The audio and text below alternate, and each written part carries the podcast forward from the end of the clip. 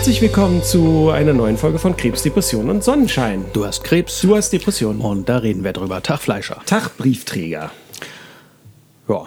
Ja, das war's. Nee, was, was erzählen wir denn heute? Ähm, wir wollten heute über Bücher sprechen. Wir waren ja in der letzten Folge mit Filmen zugange. Da habe ich ein bisschen Feedback bekommen. Wie sah es bei dir aus? Ähm, ja, ganz wenig. Beziehungsweise ich nicht direkt, eigentlich habe ich nur auf unserem Instagram-Kanal was gesehen. Okay, Aber da ähm, kannst du ja gerne was zu sagen. Mir fällt dabei ein, dass ich schon echt lange nicht mehr in meinen Posteingang reingeschaut habe. Das hätte ich vielleicht mal machen sollen. das wäre vielleicht nicht schlecht gewesen. Ähm, aber was hast du denn sonst für Feedback bekommen? Äh, ich habe, äh, ich nehme mal hier exemplarisch raus, was unsere Freundin Ruth geschrieben hat. Ich lese das einfach mal vor. Ich nehme Ja. an, das ist für Sie in Ordnung. Ja, ja, bestimmt. Ähm, sie hat geschrieben, Fun Fact, Bambi war auch mein erster Film im Kino. Allerdings kann ich mich sehr gut daran erinnern, wie unglaublich traurig ich danach war. Ich glaube, ich habe zumindest bewusst niemals Reh gegessen. Äh, ja, ganze Generation von Kindern gemeinsam traumatisiert mit dem Film. Ähm, beim Hören kamen viele schöne Kinoerinnerungen auf und das hat mich fast ein bisschen erschreckt, dass ich es bisher nicht so wahrgenommen habe. Dieses Erlebnis, sich mit Freunden für das Kino zu, äh, zu verabreden, anschließend noch irgendwo hinzugehen und über den Film zu sprechen. Vorher auszudiskutieren, welches Kino, welche Uhrzeit. Ich denke auch gerne an die Previews in der Kurbel, wo man jedes Mal vorher wahnsinnig aufgeregt war, ob es wirklich der lang ersehnte Film ist, den man dann vor allen anderen schauen konnte, meistens sogar im Originalton. Da habe ich gedacht, ja, ähm, da hat sie einen Punkt. Also so bin ich auch schon sehr lange nicht mehr ins Kino gegangen. Dass, dass man sich eben so wirklich verabredet und danach auch nochmal die Zeit nimmt, sich nimmt, um, um über den Film irgendwie zu sprechen. Ja, das stimmt. Das äh, haben wir lange nicht gehabt. Wobei, ähm, äh, ich fand ganz süß, ich bin, hatte ich glaube ich auch letztes Mal gesagt, ich war dann äh, einen Tag später mit meinem Sohn im äh, Kino das erste Mal. Ja, ich bin gestern mit Ari am Plakat vorbeigelaufen von den Mugglers. Ja, genau. Und ähm, das war. Das war schön eigentlich zu sehen, weil, ähm, seien wir ehrlich, mein Sohn ist dreieinhalb, der kannte A, weder die Mugglers noch, ähm, glaube ich, dass er den Film in seiner Gänze voll erfassen konnte. Also, aber da ging es mehr um das Erlebnis einfach, ne? So ins Kino gehen, mit so einer Popcorn-Tüte dann da sitzen, in seinem Fall noch auf so einer Sitzerhöhung, also gar nicht so mega bequem und, äh, und dann auf die Leinwand vorne zu schauen, wenn alles dunkel ist und so. Und da hat man einfach gesehen, das ist so ein Zauber, der auch bei den Kleinsten sofort so verfängt. Das ist halt nicht wie zu Hause im Wohnzimmer vor der Glotze sitzen und irgendwie was gucken. Das hat einfach einen Eventcharakter. Ja, das weiterhin. hat Kinomagie. Genau, Also ich finde, und- es gibt auch Filme, ähm, die muss man im Kino sehen, finde ich. Ja, auf jeden Fall. Ne? Also dafür braucht man die große Leinwand, damit die wirklich wirken. Und der, meistens ist ja auch der Ton ein bisschen besser als zu Hause. Außer äh, wir haben jemand, ist ein Mega-Cineast mit äh, Dolby Surround, wobei mittlerweile gibt es ja schon andere Sachen, die noch viel cooler sind als das, glaube ich. Aber ja, es ist schon so. Ähm, ich finde, das ist, äh, also ich fand es vorher schon, war ich lange nicht mehr so oft im Kino wie früher, aber seit Corona ist das irgendwie fast komplett eingeschlafen und äh, eben leider viele Kinos werden, glaube ich, auch ähm, nicht mehr so überleben in der nächsten Zeit. Ja, Ja, da hat man so das von Gefühl. aus. Naja, sie schreibt dann weiter, dass sie im Moment halt äh, sehr viele Kinderfilme sieht. Ähm, auch schön. Ja, aber, aber ich finde, sie hat wirklich auch recht. Also ich meine, wir, wenn wir uns treffen und wir haben einen Film gesehen oder eine Serie Reden oder wir so, schon darüber. quatschen wir drüber. Aber das so, das gemeinsam zu erleben und dann auch noch so frische Eindrücke gemeinsam zu teilen und zu besprechen, das ist ganz schön verloren gegangen. Das stimmt. Liegt aber wahrscheinlich auch wirklich daran, dass man das meistens mehr reinquetscht in seinen Alltag und äh, auch gar nicht unbedingt immer so äh, dann die Zeit danach hat oder vielleicht auch einfach nicht mehr die Energie dazu hat, um danach noch was zu unternehmen. Ja, aber ich finde, wir könnten uns da eher so ein, auf unsere To-Do-Liste, auf meiner steht übrigens immer noch die Patientenverfügung, über die wir vor Immer x Folgen noch. gesprochen Das ist, das ist schlecht. ähm, könnten wir mal reinnehmen, dass wir uns irgendeinen Film aussuchen, dann vielleicht auch eher in so eine 17 Uhr Vorstellung gehen oder so. Und danach ja noch ein kleines. Pro-Seminar darüber abhalten. Genau, und danach einfach nochmal so besprechen, was wir da eigentlich gerade erlebt haben. Fände ich, fänd ich auf jeden Fall einen schönen, einen schönen Hinweis, eine schöne, was Schönes zum Mitnehmen. Wir können ja gut dann mitnehmen. Genau. Ähm, ansonsten hatten wir, ähm, das kannst du ja vielleicht auch gleich nochmal, oder du kannst ja mal kurz von der Rückmeldung auf Instagram erzählen. Ja, also ähm, einfach, wir haben so zwei, drei Rückmeldungen bekommen, wo eben Leute auch einfach erzählt haben, was so ihre Filme waren. Und da waren eine, also die meisten, die dabei waren, dachte ich so, ja, hätten wir auch sagen können. Ähm, ähm, und äh, sind irgendwie vielleicht nicht drauf gekommen oder ich bin auch ganz ehrlich, mir sind äh, an dem, an dem Abend, kaum warst du weg, sind mir noch lauter Filme eingefallen, über ja, die man hätte auch. reden können. ja, aber ähm, so ist es halt, wenn man nicht so vorbereitet ist, beziehungsweise so ist es auch, eben so ergibt sich das einfach, ja, so, das ist ja immer bei uns so, dass sich das einfach so ergibt und wir dann uns auch in eine Richtung entwickeln, die, die manchmal gar nicht so äh, geplant war und deswegen vergesse ich da wahnsinnig viel. Aber äh, super, also fand ich, fand ich ganz toll, dass überhaupt da eine Reaktion drauf kam und Leute gesagt haben, ey, und das waren meine Lieblingsfilme. Ja, ja, finde ich auch schön. Also falls da äh, jemand noch was hat, das kann ja auch so ein bisschen was sein, was, was wir dann entdecken können. Ne? Also ähm, einige Filme kannte ich auch gar nicht oder kennen sie den Namen nach, aber habe sie nicht gesehen. Äh, mir sind natürlich auch noch tausend Titel eingefallen, sobald ich raus war. Ähm, ich hatte auch das Gefühl, dass wir vielen Filmen nicht so gerecht geworden sind, aber dann habe ich gedacht, ja, wir könnten locker über jeden einzelnen Titel eine Folge machen, in der wir den auseinandernehmen und drüber sprechen. Ja, darum ging es ja auch eigentlich ja, nicht, ja. Also es ging ja jetzt nicht darum zu sagen, und eben dieser eine Film ist jetzt aus den und den Gründen weise mega und dafür steht diese Szene und weiß ich nicht, sondern es ging ja mehr darum, so einen Allgemeinabriss zu machen. Und das den, stimmt. Das können wir, glaube ich, so nicht liefern. Ja. Ja, äh, Ruth hatte dann auch äh, ihre wichtigsten Filme geschickt und äh, da gehe ich jetzt mal nicht durch alle durch, aber sie hatte die Farbe Lila. Ja. Der, der kam von mehreren äh, ja, ja. Seiten, dass das ein ganz toller Film ist. Den habe ich ehrlich gesagt noch nicht gesehen. Aber genau das meine ich, das finde ich ja das Schöne daran, dass wir ähm, über die sozialen Medien auch in Dialog treten können. Kommt bei mir auf jeden Fall auf die Liste. Äh, dann hatte sie Legenden der Leidenschaft und auch der wurde mehrfach genannt.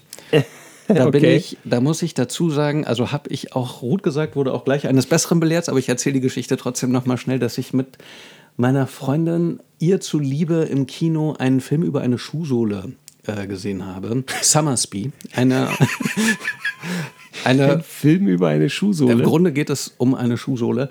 Ähm, ich, also der Film ging ungefähr sieben Stunden. Und äh, in, in meiner jugendlichen Naivität hatte ich gehofft, dass wir vielleicht so ein bisschen im Kino rummachen könnten. Aber, aber nix da. Wir haben eiskalt diesen Film gesehen. Ähm, und deswegen bin ich für so bestimmte Genre, das, äh, da bin ich so ein bisschen verbrannt. Also das, das, geht einfach nicht mehr. Ich wurde dann sofort aufgeklärt, dass Legenden der Leidenschaft überhaupt kein Liebesfilm ist, sondern ein Familiendrama. Das muss ich mal ungesehen glauben, dass ich Legenden der Leidenschaft nachhole, glaube ich eher nicht, aber man soll ja auch niemals nie sagen, um einen anderen Film reinzubringen. ähm, sie hatte dann noch The Others.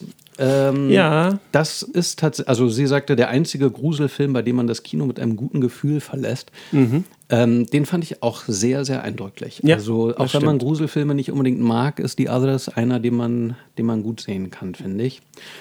Äh, dann hatte sie im Auftrag des Teufels, auch ein ganz, ganz toller Film, Al Pacino in absoluter Höchstform. Und dann hat sie was gesagt, da hat sie tatsächlich recht, dass ich das nicht hätte vergessen dürfen. Und das ist der Film Legende. Legende, ja.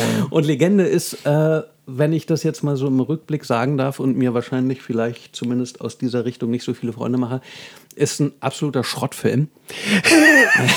Kann man wirklich ich, nicht anders sagen. Da, ich wollte gerade fragen, ist der gut gealtert? Nee, der äh, kam, war auch schon nicht gut, als er ins Kino kam. Ich habe ähm, damals habe ich ja gerne Fantasy gelesen äh, und wollte auch gerne Fantasy sehen, aber es gab ja gar nicht so viel. Und, und nur deswegen und hast du Legende man, gesehen. Dann musste man sich halt mit sowas wie Legende begnügen. ähm, sie, sie erzählt das aber, also, oder sie führt das aus einem anderen Grund an. Und zwar waren wir in Studentenzeiten mal auf einer Halloween-Party eingeladen. Ja, und da habt ihr euch verkleidet. Und da haben wir uns alle ja. als jemand aus dem Film verkleidet. Da war ich nicht mit. Da warst du nicht Ich weiß auch warum. Genau. und zwar war ich äh, Tom Cruise. Ähm, sie war eine Elfe Ruth, meine ich jetzt. Ja. Und meine damalige Freundin Maria und Olli, der hier auch schon zu Gast war, waren zwei Zwerge. Und das Lustige war aber, dass mein Bruder. Ja, dein Bruder wollte ich gerade sagen, der war auch dabei. Der war der Elfenkönig, glaube ich. ich glaube auch, irgendwie und, sowas. Und der Elfenkönig trug halt nur einen sehr knappen Lendenschurz. Und die Halloween-Party, auf der wir waren, war eine Schwulenparty. Ja, also er da, hatte, er, da hatte er ganz viel Aufmerksamkeit auf ja, jeden Fall. Ja, alle, aber er ganz besonders. Vielleicht ähm, kriegen wir noch irgendwo ein Foto von uns in diesem Kostüm. Das können wir dann in die Shownotes packen. da musst du aber alle anderen fragen, ob sie das auch genehmigen, glaube Ja, ich. das sind ja so Leute, die kennen mich, die wissen, sowas kann passieren. Ja, man damit müssen sie halt rechnen, dass halt 20 Jahre später mal so ein Foto Nein, du hast recht. rausgekramt wird. Selbstverständlich äh, wird das nur stattfinden, wenn alle ihr Okay gegeben haben. Das Vor allem Kali. Shownotes ja. ähm, ein Film, den ich vergessen habe, worüber ich mich sehr geärgert habe, weil es der einzige Film war, den ich unbedingt erwähnen wollte, selbstverständlich habe ich den vergessen, ähm, ist My Octopus Teacher. Ich hatte ja auch noch gefragt und meinte so, hm, Depressionen in Filmen fällt mir gar nicht so viel zu ein. Und da hätte eigentlich der gleich Und kommen da hätte müssen, der stimmt. gleich kommen müssen. Das ist ähm, ein Dokumentarfilm auf Netflix. Falls du keinen Netflix-Account hast, lautet mein Tipp, äh, buch dir einen Monat, kündige ihn sofort wieder, damit du ihn nicht versehentlich verlängerst und schau dir My Octopus Teacher an. Das ist ein absolut großartiger Film von einem ähm, südamerikanischen Filmemacher, der direkt an der Küste wohnt, jeden Tag tauchen geht vor seinem Haus und sich mit einem Oktopus anfreundet. Äh, aber das auf, aufgrund einer Depression oder eines Burnouts Genau, machst, ne? genau. Er hat eben äh, selber mit Depressionen zu tun. Und das Krasse an dem Film war für mich, dass äh, Depression hat was damit zu tun, Verbindungen zu verlieren. Das hat er, glaube ich, auch sogar so gesagt in dem Film, weiß ich gar nicht Ja. mehr. Auf jeden Fall war es eben krass zu sehen, wenn, wenn du dich aufmachst, dann sind Verbindungen aber überall möglich, sogar mit einem Oktopus. Ähm, man braucht Taschentücher bei dem Film, aber also den kann ich wirklich gar nicht genug empfehlen. Es ist äh, wirklich ein sehr schöner, berührender Film und äh, ich konnte mir darunter auch gar nichts vorstellen, bevor ich ihn gesehen habe und äh, war sehr schwer begeistert danach. Ja. Außerdem ähm, freut es mich natürlich als Vegetarier, dass ich von mehreren Leuten schon gehört habe, die gesagt haben, Jetzt essen sie kein genau, Tintenfisch mehr. Oktopus kann es nach diesem Film nicht mehr auf dem Teller geben. Das geht einfach nicht. Na, wenigstens das erreicht. Ja, das ist ja ist auch nicht schön. schlecht.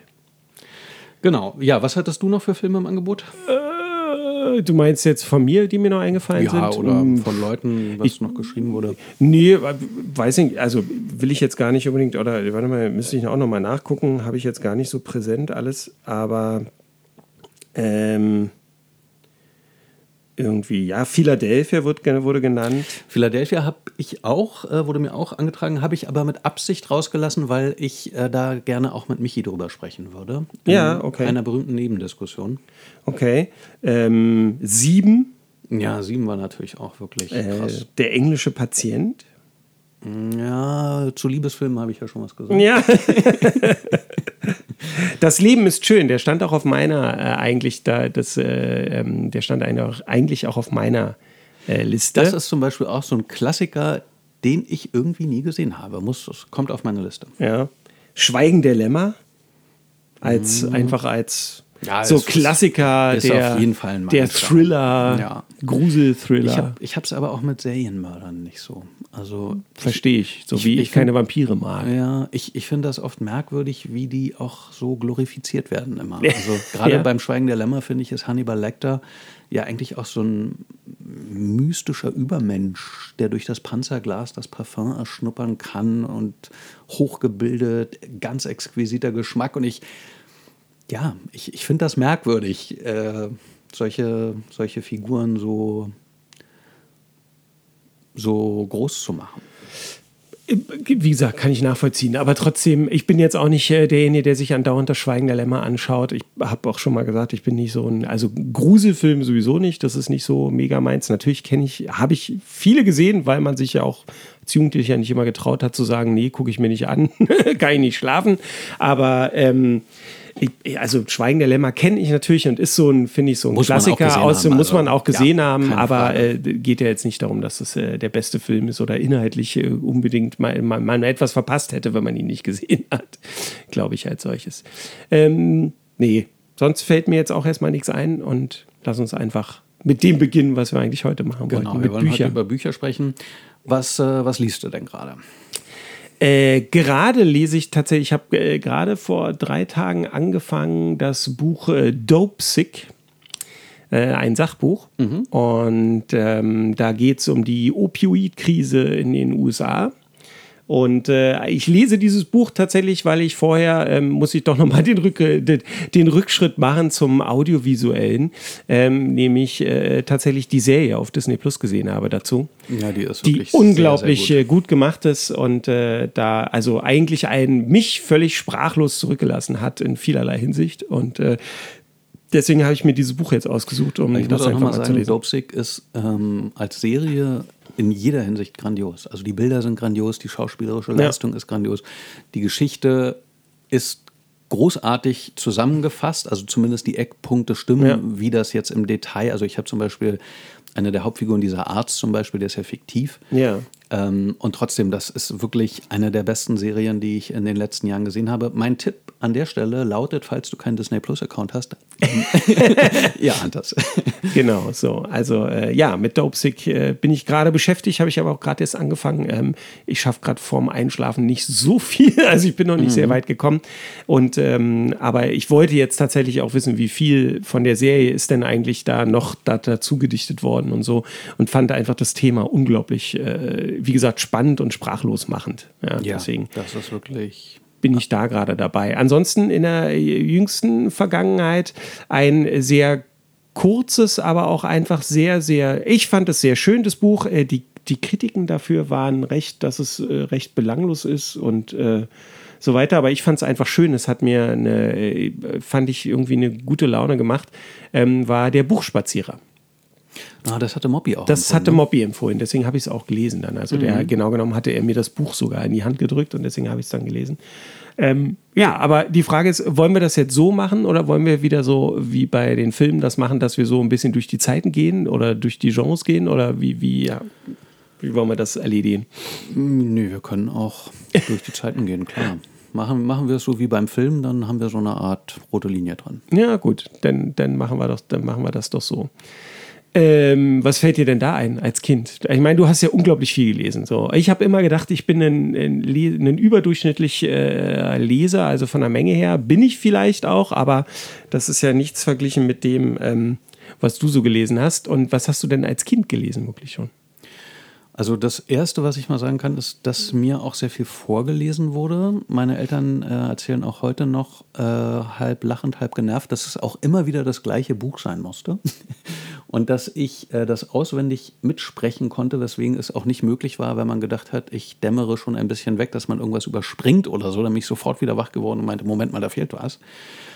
Und ähm, noch bevor ich lesen konnte, das ist die andere Geschichte, die in dem Zusammenhang immer erzählt wird, ist, dass ich bei den Nachbarskindern denen dann das Buch in Anführungszeichen vorgelesen habe. Ich kannte es ja auswendig. auswendig ja. Und weil ich auch wusste, wann man umblättern muss, war, waren die Nachbarn zutiefst beeindruckt, wie gut du schon lesen wie krass konntest. ich lesen kann. Ähm, ja, vielleicht kommt mein Imposter-Syndrom auch daher. Dass du tatsächlich ein Imposter warst oder bist. An der Stelle war ich es auf jeden Fall.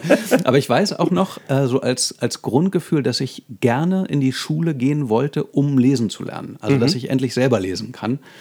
Und das war dann, das habe ich glaube ich auch schon mal in einer anderen Folge gesagt, ich habe auch als Kind quasi nichts anderes gemacht. Also ich hatte kaum Spielzeug ähm, ich bin in einem sehr kleinen Raum, das verbindet mich so ein bisschen mit Harry Potter, der ist ja unter der Treppe groß geworden. Ich in so einer Art Besenkammer, wo gerade so eine Matratze reinpasste. Und, äh, aber das war aber nicht mehr so, als ich dich kennengelernt habe. Nee, genau. Richtig, ne? ich, bin ich. Wenn das eine Besenkammer war. Dann. nee, nee. Irgendwann, äh, als ich, also, ja, in der, also in der Oberstufe bin ich ja. dann umgezogen.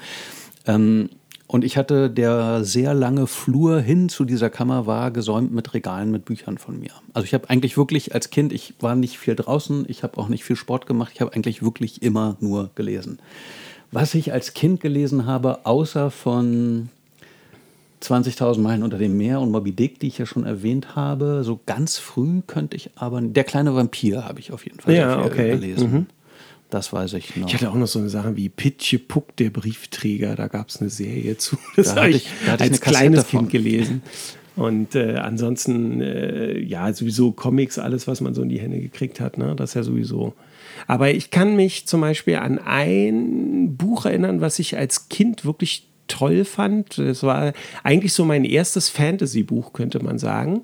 Ähm, also ich würde es am ehesten da verorten, ja, doch, das ist eine Fantasy-Geschichte. Und zwar Die Zeitfalte hieß das. Ähm, ich glaube, dass ich das als Kind gar nicht richtig verstanden habe. Ja, dass dafür eigentlich schon fast, also zumindest als ich es das erste Mal gelesen habe, ein bisschen zu komplex war. Aber das habe ich äh, sehr gerne gelesen, habe ich auch mehrfach gelesen damals. Mhm.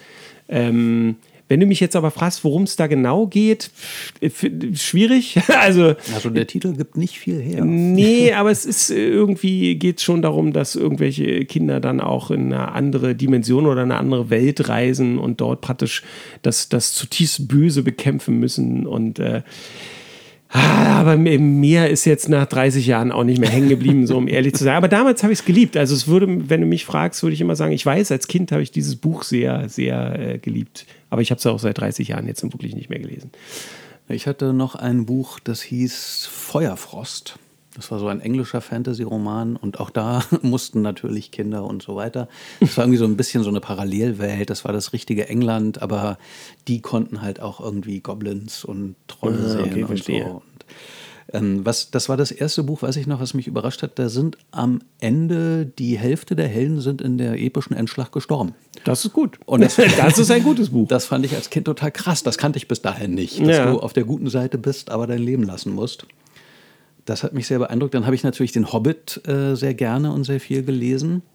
Und äh, man stelle sich meine Überraschung vor, das war so eine Uralt-Ausgabe, als mir, ich glaube, es war mein Vater dann, irgendwann sagte, äh, da gibt es noch eine Fortsetzung von. Mhm. Und der Herr der Ringe. Das ist ganz unbekannt, glaube ich. Ja, ja, die hast nicht ganz so groß gewonnen. Ja. Ähm, der Herr der Ringe war dann auch das erste Buch, was ich mir von meinem eigenen Taschengeld selber gekauft habe. Ich habe neben einer Buchhandlung gewohnt, in der ich dann auch später gearbeitet habe. Und ähm, da bin ich rein und habe, äh, also das war ja recht teuer, diese Klett-Cotta-Ausgabe, diese grüne. Ja, ja, ja. Also irgendwie so, so die drei Bände, ja. 35 Mark damals mhm. oder so in der Größenordnung. Das war nicht wenig Geld für mich. Ähm, ja, und das habe ich dann natürlich auch das eine oder andere Mal gelesen. Hm. also ich weiß, ich habe relativ früh angefangen, ähm, Stephen King zu lesen. Mhm, Alles auch. Mögliche. Ne? Und auch äh, nicht nur klar äh, sie und also Misery, sie oder Ace oder äh, ähm, ähm, Shining. Shining, äh, ähm, Kurzgeschichten. Brennen muss Salem, ja. genau, viele Kurzgeschichten auch. Ja. Und ähm, äh, darüber bin ich auch dann so auf andere Sachen gekommen, noch so auf eben auch auf andere Fantasy-Romane noch so. Ich weiß eins hieß im, ich glaube, im Auge des Drachen oder so. Das ist aber auch von Stephen King. Ist auch Stephen King, ja, ja, ich weiß. Ähm, ich wollte, meinte nur im Gegensatz so. zu den Gruselsachen okay. eben dahin oder ähm, dann später noch der Talisman und solche Sachen. Also, ähm, was glaube ich auch eher unter einem Pseudonym geschrieben hat. Ähm, das würde ich jetzt aber nicht beschwören. Ähm, ja, also da habe ich ganz, ganz viel gelesen von. Einfach zu der ich habe auch von Stephen King habe ich alles gelesen. Ähm, ja, damals, aber jetzt die letzten Sachen nicht mehr. Nee, ich habe das Tragische bei Stephen King, finde ich, ist, dass er, als er so in seiner Hochphase war und diese ganzen Klassiker, die man heute auch noch von ihm kennt, genau, ja. da hatte er ja schwerste Alkohol- und Drogenprobleme. Und ähm, es freut mich menschlich sehr für ihn, dass er das irgendwann in den Griff bekommen hat. Er ist ja völlig clean. Aber sein, seine Bücher, seinen Büchern hat es nicht gut getan. Nee, ich finde, seitdem ja. schreibt er Sachen, die sehr konventionell und außerordentlich fade sind. Ähm, die einzige Ausnahme, finde ich, war, äh, das ist jetzt, glaube ich, auch schon 10, 15 Jahre her, da kam die Arena raus. Und da dachte ich. Under the Dome. Genau, Under ja. the Dome. Mhm. Und da dachte ich, krass, das, das hat irgendwie das wieder so ein bisschen ja, Biss und das ist wieder der alte Stephen King, wie cool. Und dann habe ich in einem Artikel gelesen, dass er das schon in den 70ern geschrieben hat. Damit und erklärt es das. erst jetzt rauskam, weil er das ähm, faktisch richtig haben wollte. Also da geht es ja darum, dass eine Stadt wie unter einer Glaskuppel ist, wie so eine Energiekuppel, wo nichts durchkommt. Und er wollte halt realistisch wissen, was macht das mit der Atemluft, was, Luft, was passiert, wenn da ein Baum brennt, so welche Auswirkungen mhm. hat das. Und weil er das in den 70ern nicht gut recherchieren konnte, hat er das hm, ziemlich fertig geschrieben, in eine Schublade gepackt und jetzt hatte er das halt nochmal veröffentlicht, wo ich so dachte, ah, alles klar, deswegen, deswegen ist das ganz gut. Ja. Das, das fand ich schade. Aber Stephen King war für mich auch total wichtig. Ich weiß noch, ist auch eine Geschichte, die ich von vielen aus unserem Alter kenne, dass ich, ich hatte es, gab es damals glaube ich, vom Heine Verlag in einem ganz ulkigen Format, was man heute gar nicht mehr kriegen würde. Das war irgendwie fast so ein, wie ein Telefonbuch. Ja, ja, also ja, das war so ein, so ein ganz komische großes Buch. Ja, genau, und es war knallrot. Ja. Und das lag äh, nachts neben meinem Bett und ich musste da was drauflegen. ja, das Ein verstehe ich total. Oder irgendwas, weil ich hatte das Gefühl, äh, sonst kommt vielleicht Pennywise raus. Wenn, ich, Nee. wenn, wenn es da so offen liegen bleibt, das geht nicht. Verstehe ich total. Also ähm, es war auch wirklich gruselig, muss ich sagen. Und ähm, ähm, äh, da kann ich mich noch erinnern, das hat mein Bruder entweder geschenkt bekommen, ich glaube, er hat es geschenkt bekommen oder hat sich sogar gewünscht. Mein Bruder war früher als Kind nicht so der Leser.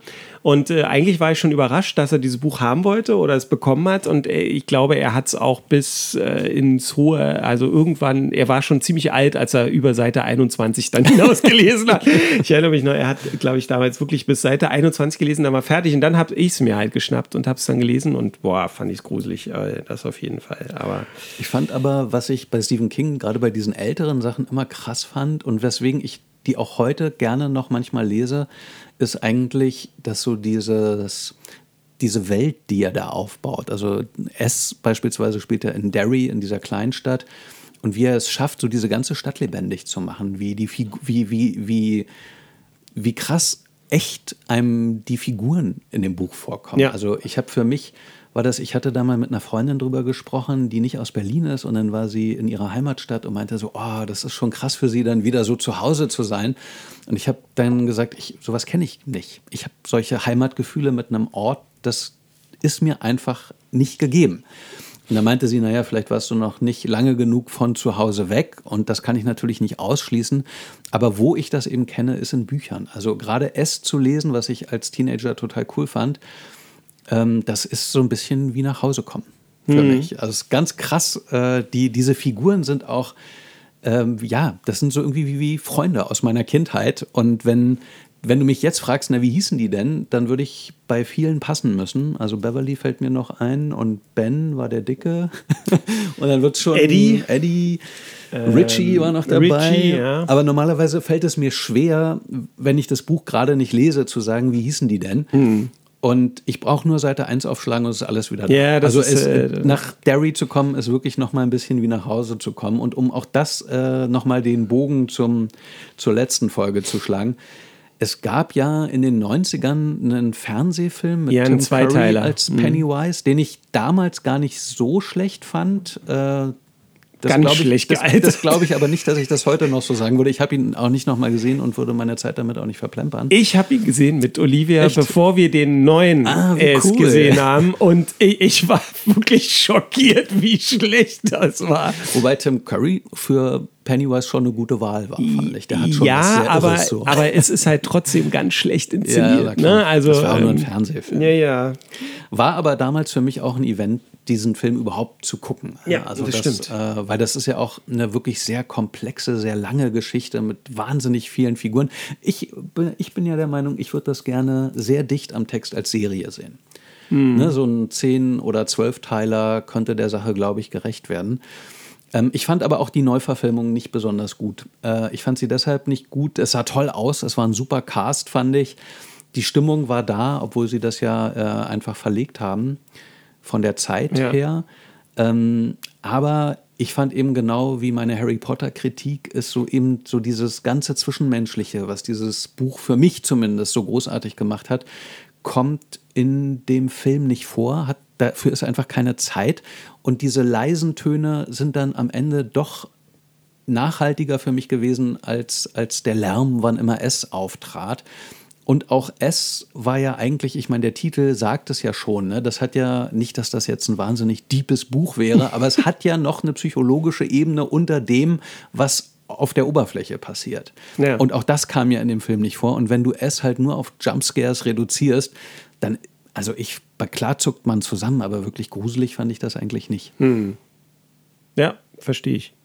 Also ich habe ihn gern gesehen, ich habe mich davon unterhalten lassen, aber es hat nichts, kommt natürlich bei weitem gar nicht an das Buch ran. Nee, ich, fand auch, ich fand auch diese Trennung von, von damals und Gegenwart verständlich, Ja. zu sagen, hey, da machen wir zwei Filme draus.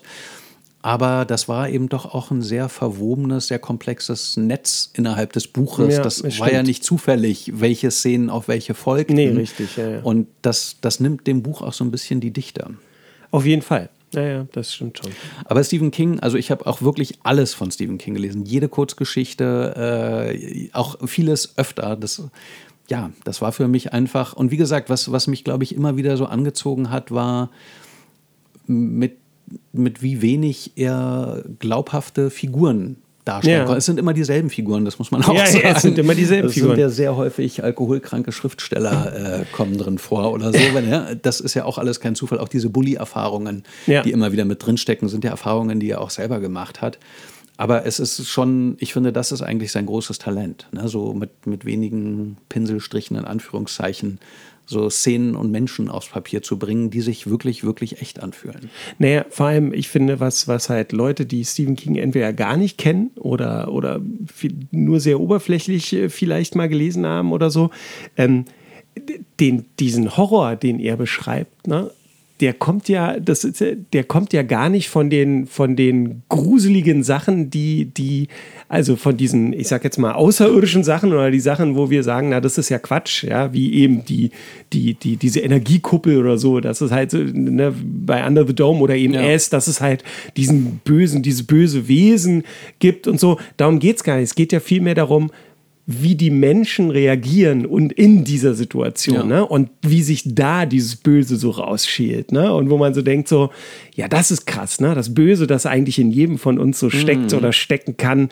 und was daraus wird. Und das äh, kann er unglaublich gut ähm, schlüssig so erklären, dass es halt glaubhaft ist. Das ja, finde ich irgendwie. auch. Also gerade Ja. bei Under the Dome eben, das Ja. eskali- eskaliert ja in no time. Ja. Eigentlich ohne, ohne Grund, außer dass manche Leute halt ein bisschen gleicher sein wollen als Ja, andere. genau. Ähm, auch bei The Shining, finde ich, im Buch ist das ja noch viel länger, viel unklarer. Was sind Alkoholfantasien Mhm. von Jack? Was ist da an Geistern wirklich unterwegs? Wie bedingen die sich gegenseitig? Ähm, übrigens, Fun Fact: Ich hatte mal gelesen, dass. Also ich finde, The Shining ist einer der besten Literaturverfilmungen überhaupt, obwohl auch dieser Film sich sehr viele Freiheiten nimmt, vieles anders macht. Und äh, es ist meiner Meinung nach der einzig gelungene Fall einer gelungenen äh, Stephen King-Verfilmung. Ich finde, das, das klappt nie, Stephen King gut zu verfilmen. Aber Stephen King mag ihn nicht. Genau, und Stephen Ja. King hasst diesen Film Ja. und hat ihn ja sogar mit eigenem Geld nochmal selber gedreht. Und das ist ein Film, den ich nicht gesehen habe, der aber laut aller Kritiker völlig zurecht direkt in der Vergessenheit gelandet ist. Das muss ganz schlimm sein. Ja, ist lustig, ne? Aber offensichtlich hat er da eine ganz andere Vorstellung von, Ja. gehabt, von dem, was er Aber geschrieben es hat. ist natürlich auch bloß, weil du ein guter Schriftsteller bist, bist du nicht Auch ein gut. bist ja. du nicht ein guter Filmemacher oder jemand, auch du bist deswegen noch nicht mal jemand, der Filme unbedingt gut einschätzen kann. Ja, das stimmt. Das ist schon richtig. Ja, es ist äh, faszinierend. Warum? Also ich habe ja schon gesagt, mich hat Horror ja als Kind und als Jugendlicher sehr angezogen, irgendwie so ein bisschen auch als Mutprobe. Ich im Nachhinein vielleicht auch so ein bisschen als Bestätigung meiner inneren Haltung, dass die Welt prinzipiell ein feindseliger Ort ist, in dem ich sehr vorsichtig sein muss. Was, glaube ich, als Haltung auch so ein guter Weg rein in eine Depression ist.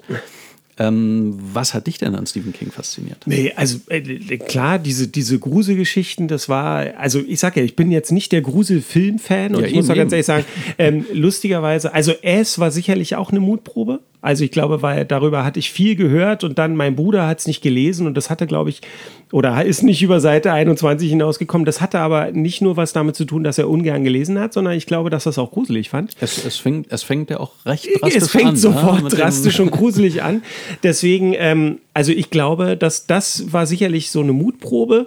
Und ähm, später waren es wirklich, ähm, also es hat, hat mich wirklich immer fasziniert, dieses, das war das eben, dass das Böse darin vorkam, aber dass das halt meistens, auch wenn das immer so einen Auslöser brauchte, oder wie bei Brennen muss Salem eigentlich da den Teufel direkt oder solche Geschichten oder im Auf, wie heißt er, Needful Things, ja, ähm, so diesen, den Teufel selber und so, der das auslöst, aber eigentlich ja nur rausgekitzelt wird, was in den Menschen Ja, so selber drin einen steckt. kleinen Und das, Impuls geben, ja. das fand ich, glaube ich, schon immer äh, spannend und faszinierend, da so hinter die Fassade zu schauen und was es da so gibt. Und ähm, also ich weiß zum Beispiel, was mich wahnsinnig, was ich viel, viel gruseliger fand, übrigens noch als S und so weiter und so, war Friedhof der Kuscheltiere. Boah, das fand ich furchtbar. Das war eine Die Geschichte, Vorstellung. die Stephen King selber so bösartig fand, dass er sehr überrascht war, als sie überhaupt angenommen wurde. Ja, Weil er also eben so, das, verstehe ich das total. tote Kind und so, aber er hatte das Gefühl, da hat er eine Grenze überschritten, das, das kann man nicht mehr rausbringen. Ja, das, äh, also kann ich gut nachvollziehen, weil das hat mir das äh, uah, würde ich auch jetzt nicht mehr lesen. Also das finde ich, fand ich viel zu gruselig. Das fand ich viel zu gruselig. Aber ähm, bei mir war es, glaube ich, eben keine Weltanschauung oder so dahinter, sondern einfach, das war so ein bisschen Mutprobe, es war so ein bisschen innen auch bei, bei Freunden, die ich hatte, die vielleicht zwar ein, zwei Jahre älter auch waren, die das gelesen haben und das, deswegen hat mich das erstmal interessiert und dann, dann fand ich es einfach cool. Also mir hat dann auch sein Stil gefallen. Ich hatte es, ehe die Filme, dieser Zweiteiler jetzt nochmal ins Kino kam, hatte ich es nochmal gelesen. Und ich finde, wenn man das jetzt so mit Abstand liest, dann merkt man, wie viele Märchenelemente da auch eigentlich Ja, drin ja, sind. Dass das so, also gruselig finde ich das heute eigentlich gar nicht mehr. Hm. Da finde ich auch andere Bücher, eben Friedhof der Kuscheltiere oder ich fand auch Brennen muss Salem Ja. an einigen Stellen merklich gruseliger. Man, aber eben dieses Märchenhafte, das ist ja auch kein Zufall. Du hast ähm, hier Needful Things gerade angesprochen. Das war übrigens ein Buch, das ich als Teenager eher schwächer fand von ihm Ja. und als Erwachsener eher besser. Also ich habe das wahrscheinlich nicht so einordnen, einordnen können wie du. Und auch das, äh, oder äh, hier Friedhof der Kuscheltiere, das ist ja eigentlich äh, die Affenpfote. Ja. Ne? Das ist ja so diese alte Geschichte, die er dann eben neu verpackt. Ich hatte auch mal in irgendeiner Einleitung von einer amerikanischen Ausgabe ich glaube bei The Stand, was ich auch ganz Ja, großartig fand, großartig, hat er auch ja. gesagt, dass das eben viel mit Hänsel und Gretel zu tun hat Ja. ihn, diese Geschichte. Also das, das ist ja auch kein Zufall, dass er das da immer wieder so eingewoben hat. Aber also ja, Stephen King habe ich auch sehr, sehr lange bis, ja, bis zur Oberstufe war das eigentlich so mit Mhm. das, was ich am meisten gelesen habe. Ja, so ging es mir auch. Also es war in dem Alter auf jeden Fall so die. Ich habe natürlich auch andere Sachen gelesen, aber das war so das, das Eindrücklichste, was ich aus der Zeit mitnehmen würde, würde ich sagen. Ja, wobei ich würde noch was anderes, also ich würde zwei andere Sachen sagen, die genauso eindrücklich fand ich, oder aber ganz anders, auf eine ganz andere Art und Weise waren. Und zwar auch aus, aus einem ganz anderen Genre kommt. Das ist einerseits ähm, Terry Pratchett, die Scheibenwelt-Sachen. Das war natürlich auch sehr, sehr Na, das war halt auch so, ich sag jetzt mal, die, die Jugendzeit, in der ich das, äh, also habe ich auch, habe ich sogar auch vor, das lese ich immer gerne mal wieder, ist ein netter Zeitvertreib und einfach was Lustiges kann man zwischendurch mal lesen. Also es fand ich, fand ich halt toll, diese Verballhornung eigentlich des Fan- Fantasy-Genres, ähm, ähm, aber unglaublich liebevoll und witzig gemacht. Ja, und auch oft klug. Und-. Also ja, und es auch waren, klug, es waren natürlich. Auch immer kluge Beobachtungen oder Grundfragen in jedem Buch, wo man Ja, die auch heute, die, ja, die auch Ja. natürlich eigentlich die, die Realität, ne, wie Sachen so funktionieren, die das reale System halt übertragen in diese Welt und ad absurdum geführt oder eigentlich nur einen Schritt weiter gedacht. Oftmals, das fand ich, fand ich immer toll und finde ich auch heute noch lustig und, und, und äh, unterhaltsam und eben, man nimmt auch was mit. Auf ja? jeden Fall. Also die Scheibenwelt habe ich auch sehr geliebt. Ich weiß auch eben, wie ich in meinem Bett liege und einfach, es ist schon viel zu spät und ich müsste aufhören, aber ich komme auch einfach aus dem Lachen nicht raus. Ja, ja genau so ist es. Das geht mir bei den Büchern auch immer Ich so. hab, ähm, Terry Pratchett habe ich mal auch live bei einer Lesung gesehen. Der war mal in Kreuzberg und äh, ich weiß noch, dass der auch live. Da war, ich, da war ich auch mit. Da war, ja, ja, das Ja, das war der, der, sein, da fünfte, der fünfte Elefant oder so, ja, glaube ich, ja, war das. genau, ne? genau. Ich fand ihn auch live wahnsinnig witzig. Ja, ja, also er ist wirklich ein Entertainer. Er ist wirklich sehr lustig gewesen. Ja. Ja, ja, das ist, äh, das sind so genau, also was, was dem ja noch vorausging, was ja meine erste Erfahrung mit diesem absurden Humor war, ähm, Douglas Adams natürlich, die Anhalter. Ja, das wäre jetzt das zweite gewesen. Ich hatte Trilogie, gesagt, zwei Sachen. Per Anhalter durch die Genau, Galaxis. das war natürlich äh, auch mega. ganz, ganz wichtig. Und bei, ich hatte, nachdem er verstorben war, kam ja Jahre später noch ein Buch raus von ihm. Lachs im Zweifel. Lachs im Zweifel. Ja. Und das waren ja so, so kurze Artikel von ihm, die er geschrieben hatte und so Geschichtsfragmente. Und ich habe das gelesen und gedacht, das ist ein wahnsinnig kluger Kopf viel zu früh gestorben. Ja, Also definitiv. das war wirklich auch jemand, der, der seine Gegenwart sehr genau und sehr kritisch betrachtet hat und äh, den, den wir schmerzlich vermissen. Also Auf jeden Fall.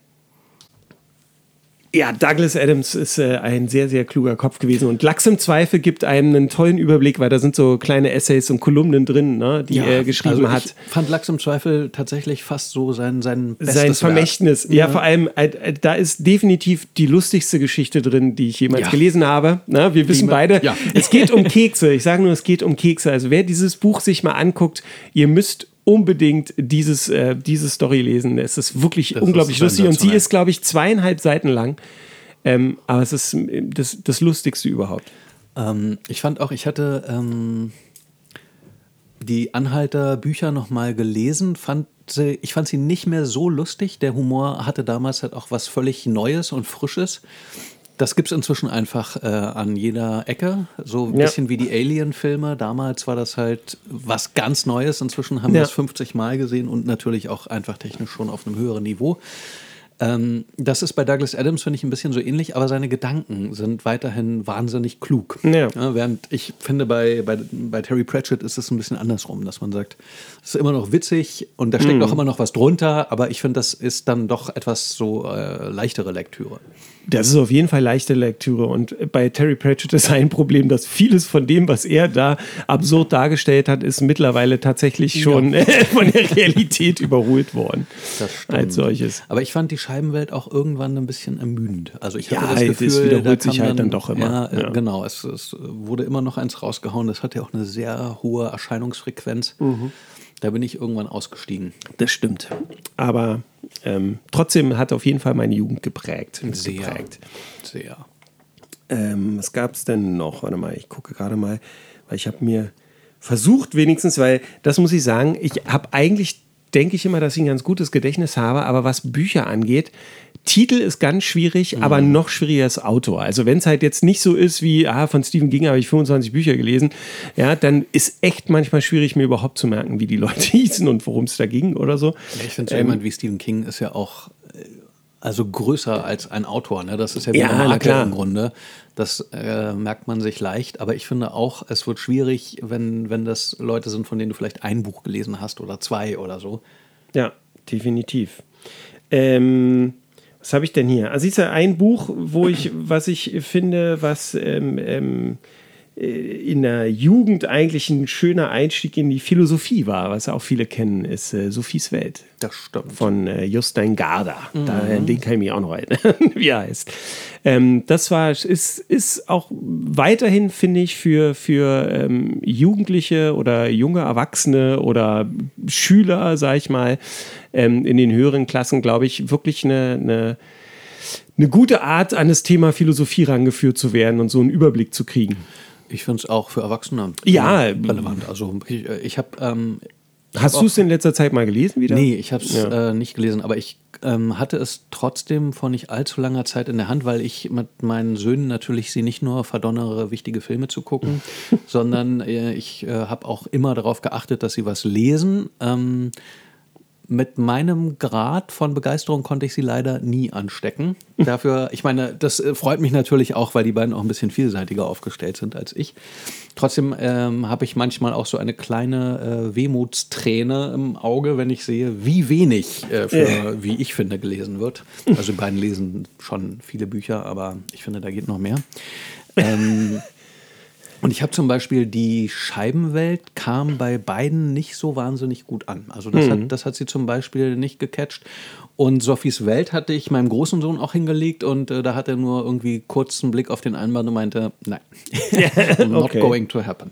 Und das ist ja auch, finde ich eben... Ist ja auch legitim. Ja, natürlich. Also ich finde, die Bücher, die wir gelesen haben, das wird ja auch so eine Art innerer Kanon, ne? so von Geschichten, die einem wichtig sind, von Stimmen, die einem wichtig sind, von Figuren und, und Situationen und so weiter. Und da muss sich jeder sein eigenes zusammenbauen. Also das, diese welche Literatur ist kanonisch, ist ja auch eine sehr deutsche Debatte.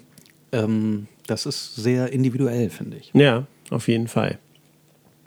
Ähm, wer mir da auch noch einfällt, ist ähm, hauptsächlich wegen zwei Büchern, ist ähm, Matt Ruff. Ja, Matt Fool on the Hill, Ja. was so, ne? Und, äh, und auch Gas, die Stadtwerk-Trilogie, Genau. die Trilogie der Stadtwerke, so. Und dann hatte er doch aber auch noch dieses... Er hat noch eins geschrieben, aber weißt du, das fiel mir jetzt zum Beispiel nicht ein. Und ich habe es auch nicht Äh, im Haus oder Bücherregal. mein Haus oder so. Ja, ja, ja, ja, das ist ein super Buch, weil da geht es ja um, genau, du hast recht, da geht es ja um jemanden mit multiplen Persönlichkeiten. Ne? Genau. Aber wie hieß es genau? Das äh, ist eine gute Frage. Also Matt Ruff ist auch immer lesenswert, ist aber schon, finde ich, ähm, da muss man sich ein bisschen Zeit nehmen. Dafür also, muss man sich Zeit the nehmen, Hill ja. kann man noch ganz gut weglesen, finde ich. Die Stadtwerk-Trilogie, ja, die ist äh, sehr speziell. ja. Die ist sehr, aber ich fand sie trotzdem gut. Also, aber sie gut. ist, sie aber ich habe sehr also nur speziell. so, um den Grad der, des Irrsinns äh, so ein bisschen mal anzudeuten, äh, da geht es unter anderem um einen weißen Hai, der Meisterbräu heißt und in der Kanalisation von New York City lebt. ja. ähm, ich und die anderen. Ich und die anderen, genau. Ich und die anderen, also das ist wirklich eine dicke Empfehlung. Auf jeden Fall. Das war ein ganz tolles Buch. Ja. Wenn man das mag, dann kann man ja mal die anderen von ihm probieren. Ja, Fool on the Hill ist auch nur was für Leute, die schon Fantasy geschädigt sind, Genau, sozusagen. Aber Fall dafür ist es ein tolles mögen. Buch dann. Ja. Ähm, Ich hatte ein Buch, was mich so dann an der Übergangszeit, da war ich Student, habe dann, wie gesagt, in der Buchhandlung, wo ich mein erstes Buch gekauft habe, auch gearbeitet. Und da hatte mir ein Kollege ähm, Monument für John Kaltenbrunner empfohlen. Das, Das haben war wir hier klar, auch schon das mal war erwähnt. klar, dass das kommt. ja, das musste kommen. das Ja, war für das mich auch wirklich, so. das war wirklich auch ein Buch, was mich so Anfang der 20er, also meiner 20er, äh, total geprägt hat. Das, ähm, ja, wie fasst man das zusammen? Es ist ein sehr wütendes Buch. Das, Ja. Und ich, es hat mich, glaube ich, deshalb so gut abgeholt. Äh, Monument für John Kaltenbrunner war ein absoluter Kritikerliebling, hat ganz viele Preise gewonnen, wurde überall in den höchsten Tönen gelobt, hat aber keiner gekauft. Also es ist beim Publikum völlig durchgefallen. Also es ist schon auch harte Kost. Ne? Es ist also, harte Ko ja, auf jeden Fall. Aber es, es holte mich irgendwie genau ab, weil es eben auch wieder die Grundhaltung, die ich vorhin schon erwähnt habe, die Welt ist eigentlich prinzipiell ein sehr feindseliger Ort und das Leben ist als Kampf zu verstehen, den man eigentlich nicht gewinnen kann. Das ist so die Grundhaltung des Buches. Der Autor, äh, Tristan Egolf heißt er, der hat sich dann auch leider später erschossen. Äh, Also man merkte halt so eben, dass das war viel von seinem, von seinem Selbstbild steckte in diesen Büchern mit drin. Er hat zweieinhalb geschrieben. Äh, während der Arbeiten zu seinem dritten hat er sich erschossen. Das wurde dann für Hardcore-Fans äh, auch noch aufgelegt, obwohl das halt nur die Rohfassung von einem Wel- Buch welches war. war das zweite? Das zweite war Ich und Luise. Ich und Luise.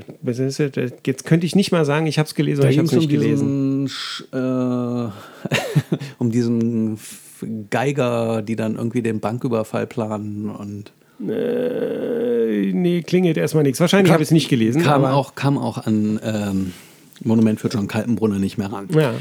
Ähm, das, das, das Fragment hingegen, das dritte, hieß Cornwolf, kann man kaufen, glaube ich. Ähm, das war wieder besser. Ich sage, glaube ich, ähm, also mindestens Monument für John Kaltenbrunner ist final out of print. Wenn ihr das lesen wollt, was ich, obwohl es keine leichte Kost ist, sehr empfehlen kann, Bibliothek. dann müsst ihr gucken, ob ihr das irgendwo secondhand gebraucht oder eben aus der Bibliothek bekommen könnt. Kaufen, so kann man es leider nicht mehr. Äh, ja, es geht halt bei Monument für John Kaltenbrunner um John, der äh, offensichtlich überdurchschnittlich intelligent und begabt ist und in einer Spießer-Kleinstadt vom Herrn aufwächst, wo ihn jeder eigentlich nur klein halten will und er das aber einfach nicht akzeptiert. Und äh, es ist ein, also ich weiß noch, auf dem Cover stand, glaube ich, hinten eine manische, kraftvolle Sprache.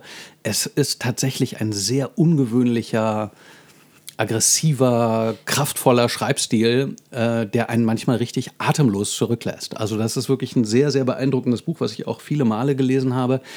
Ähm, das hat mich so beeindruckt, dass ich, mein großen Sohn heißt nach einer Figur aus dem zweiten Buch und mein zweiter Sohn heißt Nach dem Autor. Tristan nach dem Autor. so sehr äh, hat mich das beeindruckt damals. Also das war wirklich für mich ein ganz, ganz wichtiges Buch. Ich müsste es noch mal lesen. Ähm, ich, also jetzt so der Nachtherapie Marcel, der ist einfach mit anderen Themen unterwegs. Der hat auch sein, sein Gut so. Weltbild ein bisschen Ich glaube, verschoben. das ist auch gut so. Das glaube ich auch. Und deswegen würde es mich mal interessieren, was passiert, wenn ich das jetzt lese. Ich kann mir, also, ich, ne, es ist schon echt lange her, dass ich es gelesen habe. Ich habe es auch nur einmal gelesen. Ich fand es auch sehr ein, 20 Jahre oder Ja, mehr. ja. ne? Ich fand es auch sehr eindrücklich und, und stark und sehr außergewöhnlich als Buch. Ich kann mich noch erinnern, der arbeitet der nicht in einem Schlachthof dann irgendwie? Ja, genau. ja. also das alleine, das, wie das alles so beschrieben wurde und so, das, au, das, äh, das fand ich schon. Also da kann ich mich nur sehr eindrücklich dann erinnern. An, an Mhm, Ja, diese keiner so. Plattform. Ja. Also ich kann auch wirklich nicht sagen, das Buch ist ungefähr so wie, wenn du den kennst, dann so in der Art ist das. Ich habe nie ist mir ein Autor begegnet, der so schreibt Mhm. wie Tristan Egolf. Ja. Also, wenn ich so zurückdenke, so 15, 20 Jahre zurück, habe ich, äh, bin ich das erste Mal auf Paul Auster gestoßen. Ja. Paul Auster. Da kann man ja auch bedenkenlos einfach jedes Buch empfehlen. Eigentlich kann man jedes Buch empfehlen. Die sind äh, unterschiedlich, aber, ähm, aber alle toll. Also sprachlich genial und äh, auch so eigentlich Essen super Geschichtenerzähler. Es ist auch ein schönes Gegengewicht zu Tristan Igor, weil Paul Auster ist ja so ein ganz ruhiger, langsamer Ja. Geschichtenerzähler, der sich ja lieber so in kleineren Beobachtungen verliert, als jetzt hier irgendwo einen Riesenfass aufzumachen. Ja. Die New York-Trilogie, wenn man sie nicht kennt, Ja. ist, glaube ich, ein guter Einstiegspunkt. Aber man kann einfach irgendwas von Auster Ja, Nacht des Orakels ist auch ein außergewöhnliches stimmt, Buch von ihm. wirklich gut. Also, oder das Buch der Illusionen ist auch äh, fantastisch, also eine coole Geschichte irgendwo, eine fantastische Ich glaube, von Geschichte. ihm kam auch zuletzt eine Essaysammlung raus. Ich sag, also sie kam auf jeden Fall raus. Ich weiß nicht, ob danach noch was rauskam. Die liegt immer noch so relativ weit oben auf meinem zu lesen Stapel, aber da kam irgendwie immer was anderes dazwischen. Das ist ja manchmal so. Ähm, wer mir da aber auch einfällt im Zuge ist dann äh, Carlos Ruiz Zafón, der Spanier. Kennt man Der Schatten des Windes und Das Spiel des Engels zumindest. Das sind die beiden Bücher, die ich gelesen habe, die auf ihre Art und Weise auch sicherlich äh, besonders waren. Äh, den habe ich nicht gelesen. Was denn daran? Ähm, na, ich finde, äh, also ich bin jetzt ehrlich, ich habe jetzt vorher, weder vorher noch danach wahnsinnig viele Sachen, glaube ich, von spanischen Autoren gelesen. Und ähm, das spielt immer so im, im, im Barcelona noch so zur, ähm, ja, also oder im Spanien der Franco-Zeit, die meisten Sachen. Und ähm, das ist. Äh, das ist auch eine ganz andere Welt, also mit der ich äh, so nichts zu tun hatte. Und ähm, die, Ja, wie lange ähm, Spanien noch eine Militärdiktatur Genau. war, macht man sich ja auch nicht klar. Ja, oder? genau. Und ähm, also alles, was und halt so immer so ein, eigentlich eine, ein, eine fantastische Geschichte, die aber in diesen realen äh, Zuständen irgendwie stattfindet, das ähm, hat was ganz Besonderes, finde ich. Und sind doch immer sehr berührend, die Bücher. Kann ich empfehlen. Muss ich auch auf die Liste setzen. Ja. Ähm, ja. Ich fand natürlich bei Spanier, den hatten wir hier, glaube ich, auch schon mal erwähnt. Ich habe natürlich den Namen leider. Pignol, äh, ja, er genau, heißt- Genau. Sanchez Pignol mit Nachnamen. Genau. Äh, Weiß ich auch nur deswegen, weil ich auch zwei Bücher von ihm bei mir im Bücherregal vorhin noch gesehen habe, wo ich das ich noch mal so abgescannt habe, weil ich sage ja, mir fallen dann auch immer die Titel Ja. und die Autoren nicht ein. Äh, ich glaube an, an Andres Sanchez Pignol oder irgendwie sowas. Ja, und die Bücher sind Im ähm, Rausch der Stille. im Rausch der Stille und das andere ist Pandora im Kongo. Pandora im Kongo. Genau. Beide, also im Rausch der Stille noch besser, habe ich. Davon hattest du schon mal erzählt. Genau, hier, davon hatte ich schon mal erzählt, weil äh, da habe ich mir was tätowieren lassen aus dem Buch. Pandora im Kongo auch großartig, ganz anders, Ja. irgendwie auch nicht ganz anders. Ähm, aber ja, also ganz, ganz toller Autor. Ich weiß, ich muss direkt mal gucken, ob der noch irgendwas geschrieben hat. Ich weiß nur von diesen beiden. Keine, weiß ich jetzt auch nicht, um ehrlich zu sein. Da kann ich mal an der Stelle ähm, einen anderen Schriftsteller noch schnell reinwerfen, der mich eigentlich mein ganzes Leben lang so ein bisschen begleitet hat. Und das ist äh, HPL, Lovecraft, Howard Phillips Lovecraft. Ähm, als Schriftsteller sicherlich eher so die zweite Reihe, wenn es jetzt um die Qualität geht.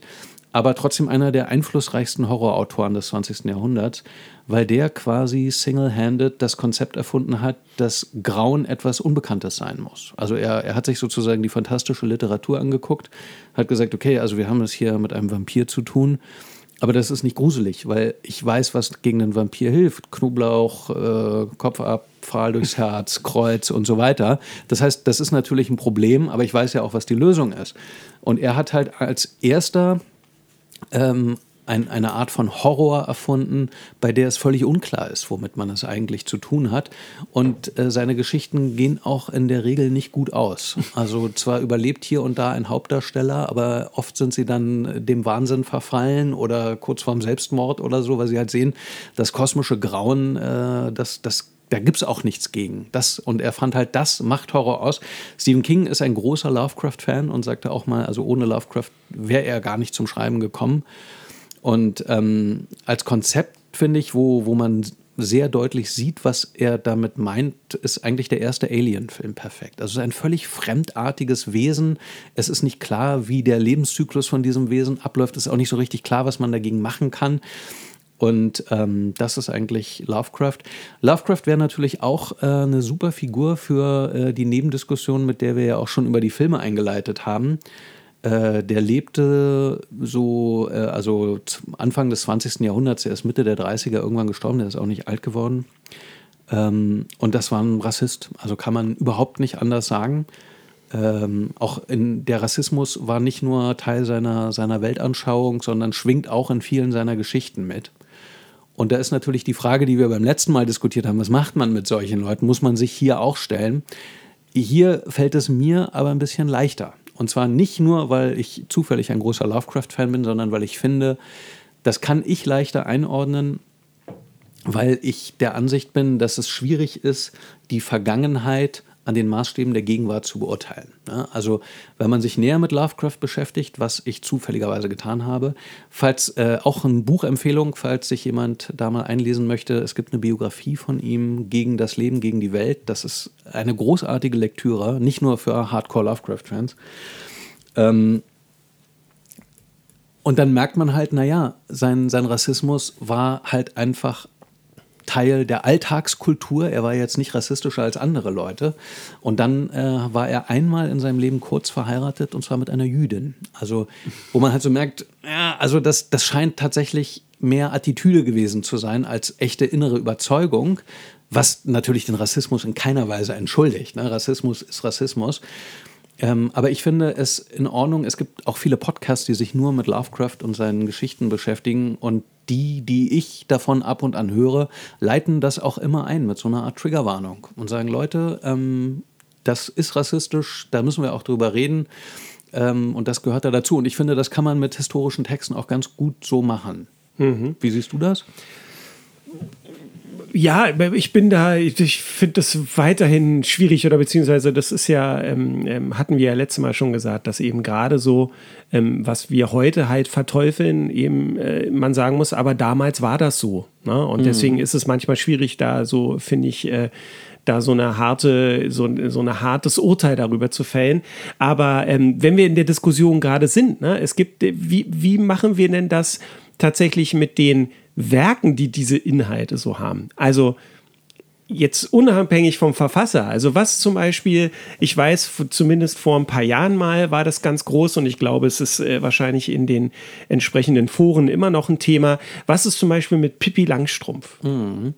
Na, was äh, ähm, ja, Winnetou gab es ja kürzlich. Ja, Winnetou, das war kürzlich, kürzlich ja. diese Debatte und so, wo ich halt auch denke so, hm, ich, ich finde das ganz schwierig dazu, eine ganz klare Meinung zu finden. Und, ähm, und zwar in, in beide Richtungen finde ich es schwierig. Denn ich verstehe einerseits den Ansatz zu sagen, naja, hier werden so Kinderbücher noch irgendwie ähm, äh, hochgehalten, glorifiziert, die aber irgendwie ein rassistisches Gedankengut übermitteln mhm. oder so. Ne?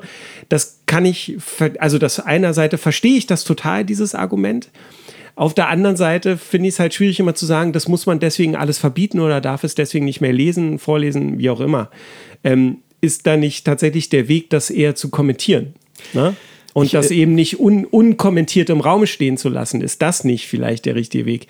Ähm, zu dem ich eigentlich eher tendieren würde, aber ich finde es total schwierig. Also ja. ich finde, ähm, du hast gerade, was ja auch nicht deine Haltung ist, sondern was immer wieder durch die öffentliche Debatte ging, war ja eben so Winnetou verbieten, das wird mhm. jetzt verboten oder so.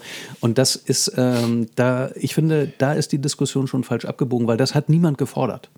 Das geht auch gar nicht. Winnetou nee, ist ja. allgemein gut. Wenn du sagst, ich möchte jetzt ein Winnetou-Buch rausbringen, dann kannst du das machen. Da kann ich keiner von dran ja, hindern. Ne? Also das, dieses Extrem in der Diskussion aufzumachen, zu sagen, jetzt wollen Sie Winnetou verbieten. Niemand will Winnetou verbieten. Also habe ich auch nirgends als Forderung gehört. Nee, nee das, es geht ja gar nicht darum, ob es verboten werden muss. Die Frage ist aber, ob die Reaktionen darauf dazu führen, dass zum Beispiel solche Sachen nicht mehr veröffentlicht werden. Denn siehe Winnetou, es sind zum Beispiel Bücher vom Markt genommen worden. Ja. Deswegen. Jetzt kann stimmt. man sagen, das ist eine Überreaktion. Das mag sein. Aber offensichtlich haben ja die Linien, also die Firmen, die das dann machen, das Gefühl, sie sind eigentlich dazu genötigt, das zu machen, weil für sie ist das ja auf jeden Fall ein Verlustgeschäft. Mhm. Das heißt, die werden ja nicht sagen, ah, gut, da hat mal jemand was gesagt, dann machen wir das lieber, sondern offensichtlich fühlen die sich ja unter Druck gesetzt. Das mag eine Überreaktion sein. Naja, das, das war das, worauf ich mit dem, was ich gesagt hatte, so ein bisschen hinaus wollte, dass die Diskussion schon, also indem man solche extremen Positionen aufmacht,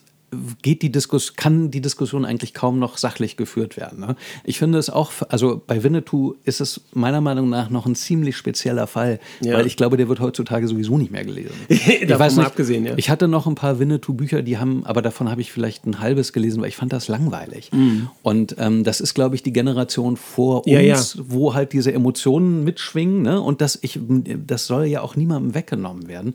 Aber ich finde eben zu sagen, das muss man aber einordnen. Also es ist ja zum Beispiel bei Winnetou auch Usus äh, immer wieder festzustellen, dass Karl May sich das alles ausgedacht ja, hat. Ja. Ne? Der war nie irgendwo, außer ich weiß gar nicht, ob der überhaupt mal Deutschland verlassen hat. Das heißt, der, der kannte das ja nur vom Hörensagen und hat da was draus gemacht. Das ist sowieso schon eigentlich eine halbe Fantasy-Welt. Und ähm, das mit einzuordnen, zu sagen, passt mal auf, das es kann ja immer noch eine tolle Abenteuergeschichte sein. Mhm. Aber eine Einordnung mitzugeben im Vorwort und vielleicht im Nachwort oder und zu sagen, passt mal auf, ähm, die, also man kann ja im Vorwort könnte man ja zum Beispiel darauf hinweisen, dass da rassistische Klischees bedient werden, dass das auch nicht besonders realistisch ist. Und dann könnte man ja, wenn man sich die Mühe machen wollte, äh, noch ein Nachwort hinzufügen und dann auch mal explizit sagen. Also passt mal auf, diesen Stamm von äh, American Natives, den gab es gar nicht oder der hat zwar den, den Namen benutzt, aber ja. der hatte gar keine Ahnung von deren Kultur so haben sie, so kommt es im Buch vor, in der Realität wäre es so, ne? Dann könnte ja, man das ja auch dann könnte man das ja auch nutzen, um Leser neugierig für die Realität zu machen und sie auch neugierig für die, auf diese Probleme zu machen und zu sagen, ach, ne, das, das wäre ja eine Option, finde ich. Also irgendwas ganz verbieten muss man, glaube ich, sowieso nicht. Also denke ich. Und also schwieriger finde ich wird es dann äh, ebenso, das äh, N-Wort kommt ja zum Beispiel auch ja. in Pippi Langstrumpf vor. Ja. Und da finde ich es überhaupt nicht schlimm zu sagen, da sind wir als Gesellschaft weiter und wir tauschen diesen einen Begriff jetzt aus. Ja, das finde ich jetzt auch nicht schlimm. Ne? Aber ich, bei Pippi Langstrumpf, also die, diese ganzen Inhalte, okay, aber zum Beispiel, ähm, ich erinnere mich da mal an was, Facebook, Social Media. Ähm, die, die, vielleicht tue ich ihm da Unrecht, dann werde ich das in der nächsten Folge richtig stellen. Olli hört uns ja immer zu. Ich, war, ich glaube, ähm, unser Freund Olli hat auf Facebook mal irgendwie so einen Satz gepostet, sowas wie, ähm, ähm, also, oder weit geteilt, wo, wo es hieß, irgendwie sei, sei mehr wie Pippi und weniger wie Annika oder so. Mhm. Ja. So, und der, der Gedanke hinter diesem Satz ist ja dieses, ja, sieh die Welt eben mit, mit anderen Augen sei frech und, und wild und sei wunderbar. frech und wild, genau, und, und mach das und sei halt nicht angepasst, so nach dem Motto. Ne? Das ist ja die Idee hinter diesem Satz. Und ich meine mich zu erinnern, oder ich habe das so im Kopf, dass unter diesem Post eine, eine große Diskussion anfing von jemandem, der, der eben sagte, ja, das wäre unmöglich, das könne man doch heute gar nicht mehr sagen, weil ähm, Pippi wäre eben weiß ich nicht, rassist oder wäre rassistisch, weil sie zum Beispiel sowas sagt und das, also das wäre ja alles überhaupt nicht mehr zu vertreten und wie kann man denn das dann irgendwie so noch teilen? Ich kann es nicht mehr genau wiedergeben. Ich weiß nur, dass es in diese Richtung ging. Ne? Ja. Es ging eben genau dahin zu sagen, also Pippi Langstumpf ist absolut nicht mehr zeitgemäß, das kann man nicht mehr machen. Und also es gibt diese Stimmen sehr wohl, die, die halt nicht sagen, das sollte man modifizieren oder so stehen lassen und kommentieren oder modifizieren und kommentieren, sondern die sagen, das darf es eigentlich gar nicht mehr geben. Diese Stimmen gibt es schon. Das die sind Quatsch. sicherlich nicht in der Mehrheit, aber es gibt sie. Ja, das ist ja eine völlig unhaltbare Position, weil in Pippi Langstrumpf ja auch grundsätzlich Werte und, und Einstellungen verhandelt werden, die top aktuell sind. Ja, ja. Also das, das äh, im Bausch und Bogen zu verdammen, ist keine Lösung. Ähm, ich finde den Satz übrigens trotzdem ein bisschen schwierig, weil wenn dir mehr nach Annika ist, dann darfst du selbstverständlich auch Annika ja, sein. Natürlich. ähm, ich, ich, wie gesagt, ich, den Geist der, der Aussage verstehe ich schon auch, aber wir müssen auch nicht alle wie Pipi sein, finde ich. Nee, darum geht es doch auch gar nicht. Also ich meine, keiner dieser Sätze sagt doch irgendwie, dass man das jetzt irgendwie das nur so machen muss. Naja, aber, aber das, das liegt natürlich in dieser Verkürzung, wird ja das eine schon dem anderen vorgezogen und ich äh, finde es schon, also ich finde es okay zu sagen, das kann aber auch völlig ja, gleichberechtigt und, Aber also ich meine, du sagst sowas wie, sei, sei immer du selbst, außer du bist Batman, dann sei Batman, gell? Also ich meine, wir wissen doch, was das bedeutet ja, eigentlich. Natürlich. So. Ja, aber, ich, ich, ja, aber ich, ich finde, also das ist ja im Grunde auch, der Kern der Diskussion ist ja die Frage, welche Macht haben Worte oder Formulierungen? Ja? Und ähm, wie die Diskussion zeigt, außerordentlich viel.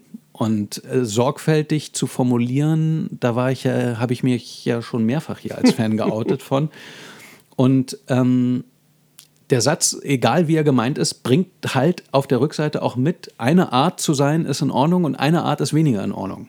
Und das finde ich, nö, also sehe ich anders. Okay. Auch wenn ich weiß, wie es gemeint ist. Ja, lassen wir mal so stehen. Okay.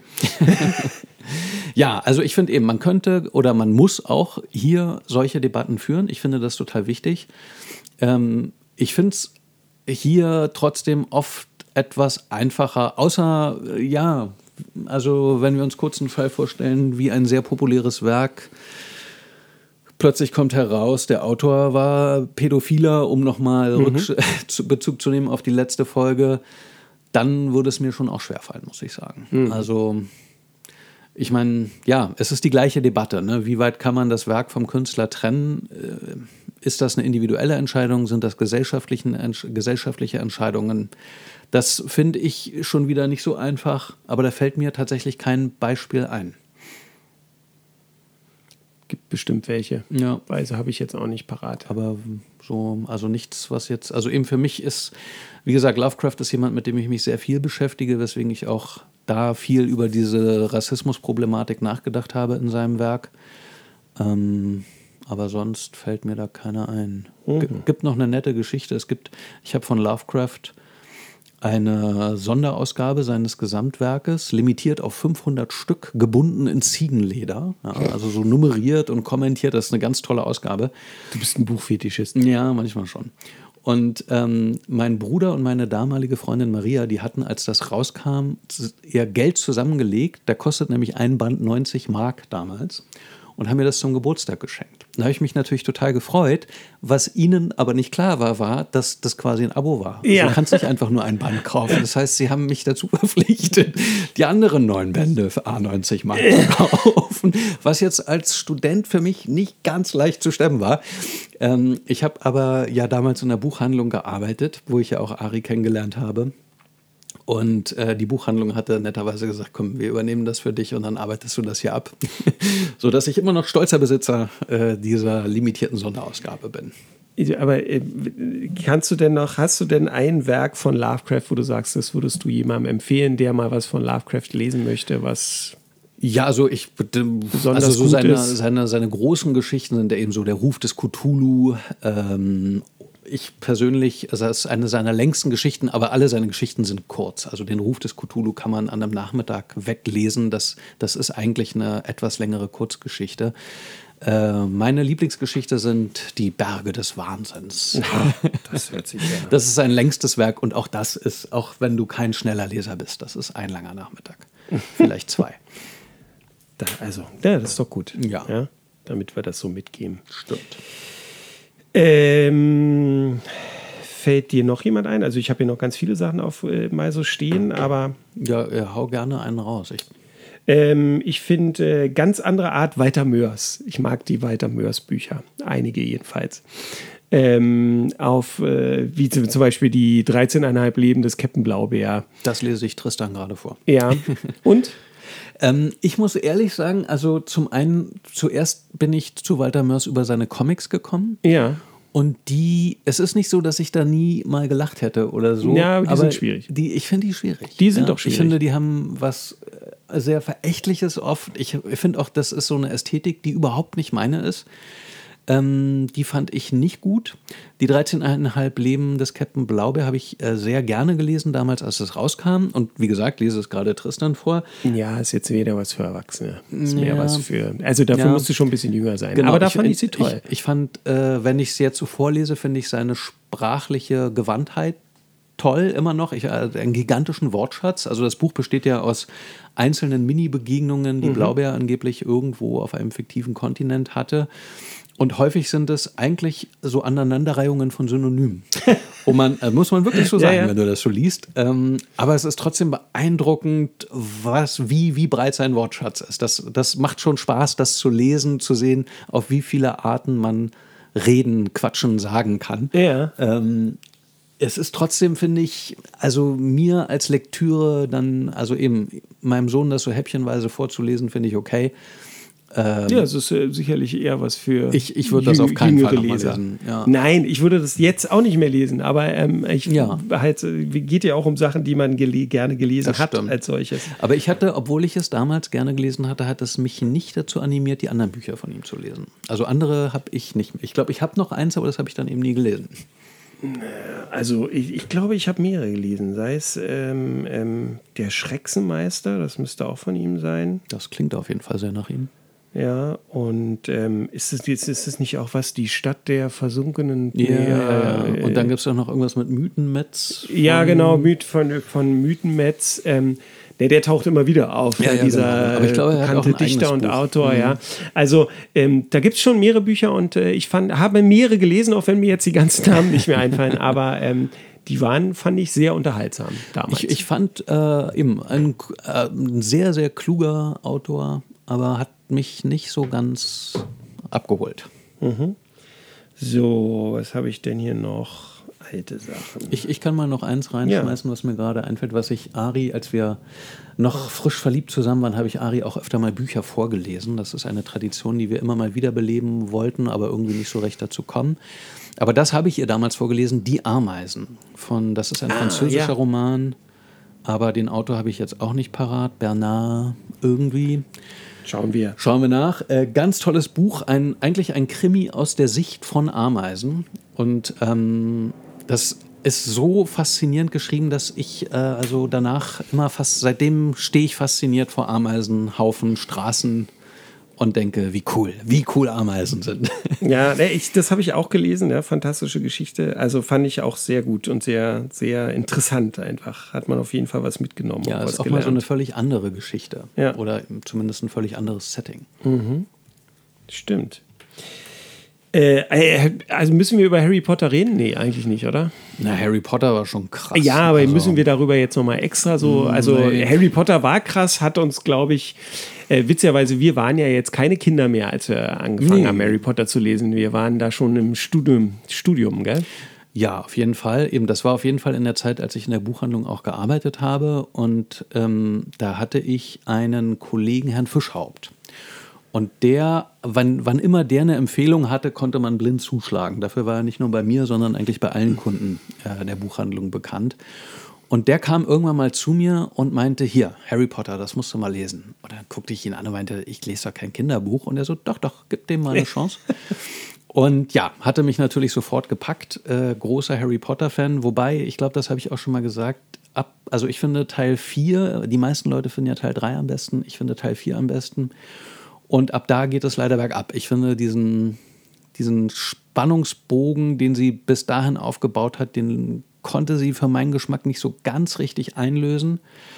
Ähm, was mich aber irgendwie immer so ein bisschen betrübt hat, ist, dass Herr Fischhaupt, also obwohl er fortgesetzten Alters war, keine Ahnung, Ende 50, Anfang Mitte 60, äh, ist er gestorben, bevor es zu Ende war. Oh, Und das, das, das, das tat mir immer leid, weil ich er hatte mir das empfohlen, er hatte das auch selber sehr, sehr geliebt und dass er das Ende nicht mehr miterlebt hat, das tat mir irgendwie das immer leid. Das ist schade, ja. Das ist wirklich schade.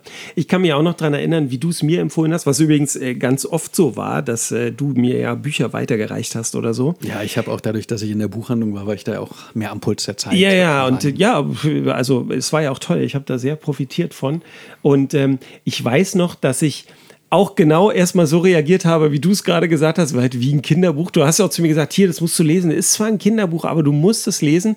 Und ich dachte so, hm, und dann, dann habe ich mich habe ich mich in U-Bahn gesetzt und habe das gelesen, habe immer versucht, so das Buch so zu halten, dass keiner sieht, dass ich so ein total quietschbuntes Kinderbuch das, irgendwie Das war in der Anfangszeit, warst du nicht der Einzige. Dem, die haben auch extra eine Erwachsenenedition Sie haben dann extra eine ne? Erwachsenenedition rausgebracht, die ich mir tatsächlich sogar dann, äh, glaube ich, den ersten Band so gekauft habe, obwohl ich ihn dann schon gelesen hatte, aber den hatte ich mir dann signieren lassen von Miss äh, Rowling. Ja, wir haben sie ja mal bei einer Lesung getroffen. Wir haben sie mal bei einer Lesung getroffen, weil wir aufgrund äh, der, deines Jobs wir äh, praktisch für die Buchhandlung im Vorraum verkaufen durften, ne? mhm. ne? die Bücher. Und dann konnten wir natürlich auch hingehen und konnten uns Bücher signieren lassen. Ähm, aber ja, das, daran kann ich mich noch erinnern, wie, wie schamig ich eigentlich dieses Buch gelesen habe. Ähm, aber äh, ja, war auch von Anfang an gleich Feuer und Flamme und hab's, also ich habe es trotzdem bis zum Ende verschlungen und auch als dann die neuen Ja, Teile rauskamen, Also, sie auch immer gleich am ersten Tag Natürlich. gelesen. Ich erinnere mich noch beim, beim letzten Teil, da habe ich schon in der Schweiz gelebt, in Lausanne, in der, in der französischsprachigen Schweiz. Ähm, wo ich, also ich hatte jetzt die Wahl, entweder, wobei ich habe die Bücher davor auch schon auf Englisch gelesen, aber ich hatte halt jetzt die Wahl, entweder zu warten, bis ich erst wieder irgendwo hinfahre, wo ich das auf Deutsch kriege, oder ich kaufe es mir eben auch wieder auf Englisch da und hab's, hab dann auch zu meiner Freundin damals gesagt, so, das Wochenende bin ich nicht ansprechbar, ich lese das jetzt. Ich hatte auch, als der letzte Band rauskam, war ich schon mit Ari zusammen und sie ist äh, ein noch größerer Harry Potter-Fan als ich, würde ich mal sagen. Ähm, Habt ihr ein Äh, Battle gemacht, wer schneller fertig nee, ist? wir, ja, wir haben dann, wir, weil wir uns, also wir, dass es auf Englisch sein musste, war keine Frage, weil das Ja. gab es zuerst. Und weil wir uns nicht einigen konnten, wir anfangen, haben wir es einfach zweimal gekauft. das parallel gelesen. Und dann, wer hat gewonnen? Wer war erster? Der schneller lesen kann ich. Ja. Ähm, ich hatte übrigens auch so mit einer der ersten Worte, die mein großer Sohn sagen konnte, war Potter. Weil Ari das so oft auch dann gehört hatte von Rufus Beck. ähm, das, das war so Mama, Papa, Potter. Ja, super. Potter, Potter. Na, wenigstens war es nicht Voldemort. das wäre noch ein bisschen spezieller gewesen. Nee, das, also das war also das war toll. Das war auch ein Event. Äh, das war auch toll, wie das rauskam. Wir haben sie auf der einen Lesung auch äh, so ein bisschen erleben können. Das war auch toll. Äh, sie ist ja. Ja. auch sehr in Ungnade gefallen. Im Mittlerweile ja, Internet. das stimmt, ja. Äh, ja, ist eine andere Diskussion, die wir hier, glaube ich, jetzt nicht aufmachen müssen.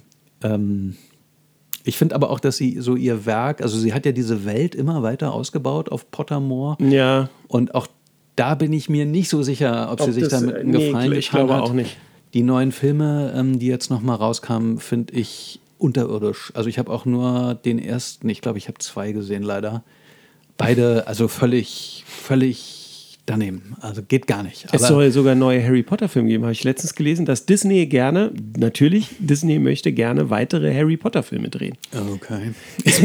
ne, also keine Ahnung, wie, was und warum dahinter, aber ich denke auch so, nee, das ist auf jeden Fall nicht die richtige Entscheidung. Auch bei Naja. Harry Potter würde ich, glaube ich, lieber äh, eine Serie sehen, die dichter an den Büchern dran ist und dann irgendwie so eine Staffel pro Buch. Dass Ja. man halt wirklich dicht, dichter dran bleibt, die Magie besser einfängt, das noch mehr als aus einem Guss ist. Das hat mich an den Film auch gestört, dass, dass der Look und viel äh, sich da ständig so verändert hat. Ähm, eine Sache würde ich gerne noch sagen, und zwar habe ich meinen beiden Kindern viel vorgelesen. Tristan, meinem Kleinen, erst weniger. Ich versuche das gerade so ein bisschen nachzuholen. Aber ich weiß noch, dass ich ihm Harry Potter vorgelesen habe, alle Bücher. Und das ist auch, ich, das ist ein so verbindendes Element. Also er liebt Harry Potter natürlich auch total. Und ähm, das ist was, was uns sozusagen in der Vater-Sohn-Beziehung war das nochmal so ein Sprung, fand ich. Also ich habe auch, Ari hat ganz oft Fotos gemacht, wie wir irgendwie unter einer Decke liegen, ich ihm das vorlese und wir beide zusammen uns über irgendwas scheckig lachen. Meistens irgendwas, was Ron gerade gesagt hat. und ähm, das, das sind wirklich tolle Momente. Und genau wie, was du über Adrian gesagt hast, das wird er vielleicht in 10, 20 Jahren nicht mehr so auf dem Schirm haben. Aber dieses Gefühl, das zusammen gelesen und erlebt zu haben, das ist schon was Besonderes. Ja, ich lese jetzt aktuell sind wir im dritten Teil Harry Potter mit Lilia, Sehr mit meiner Tochter. Sehr gut, sehr Und gut. Ähm, das war wirklich schon was, wo ich so drauf hingefiebert habe, ja, wo ich gesagt habe, wann ist sie endlich alt genug, dass ich damit anfangen kann. Ja. Bin auch ständig in Diskussion mit meiner Frau, ob sie überhaupt schon alt genug dafür ist. Aber ich habe äh, tatsächlich ähm, dann irgendwann mal äh, gesagt, also wenn du in die erste Klasse kommst, dann fangen wir an mit Harry Potter. Und das hat sie dann auch eingefordert. Und seit jetzt sind wir eben schon im dritten Band. Und das Sehr ist gut, sehr gut, sehr das gut. ist äh, richtig toll. Das ist auch immer wirklich richtig schön. Ja, und das ist halt was, finde ich, das in dieser Form können das nur Bücher. Ne? Ja, also das, das kannst stimmt. du kannst auch mit ihren Film gucken und auch das kann dann Ja, aber das unvergessliches ist was Erlebnis anderes. sein. Das Ja. ist trotzdem was anderes. Also erstens nicht nur, weil Bücher länger dauern, sondern wirklich, weil sich äh, du einfach sehr viel mehr Details hast, über die du dich, wie du sagst, scheckig lachen kannst oder Mhm. die einen gruseln können oder die man seltsam findet oder über die dann auch ein Gespräch entsteht. Genau. Also manchmal dann auch kommt so, hä, aber warum denn das? Oder kannst du mir das erklären? Und man dann Mhm. manchmal merkt so, man möchte eine kurze Antwort geben und das geht gar nicht. Sondern man ja. muss jetzt extra weit ausholen.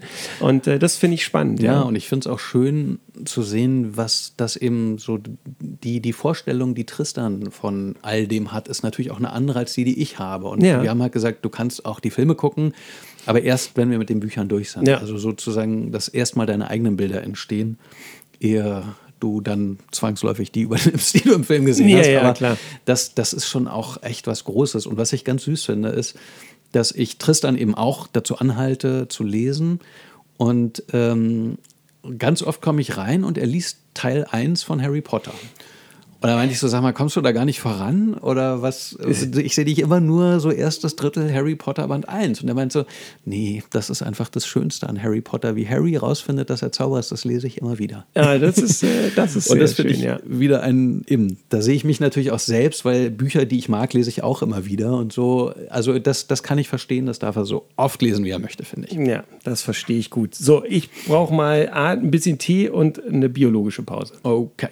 So,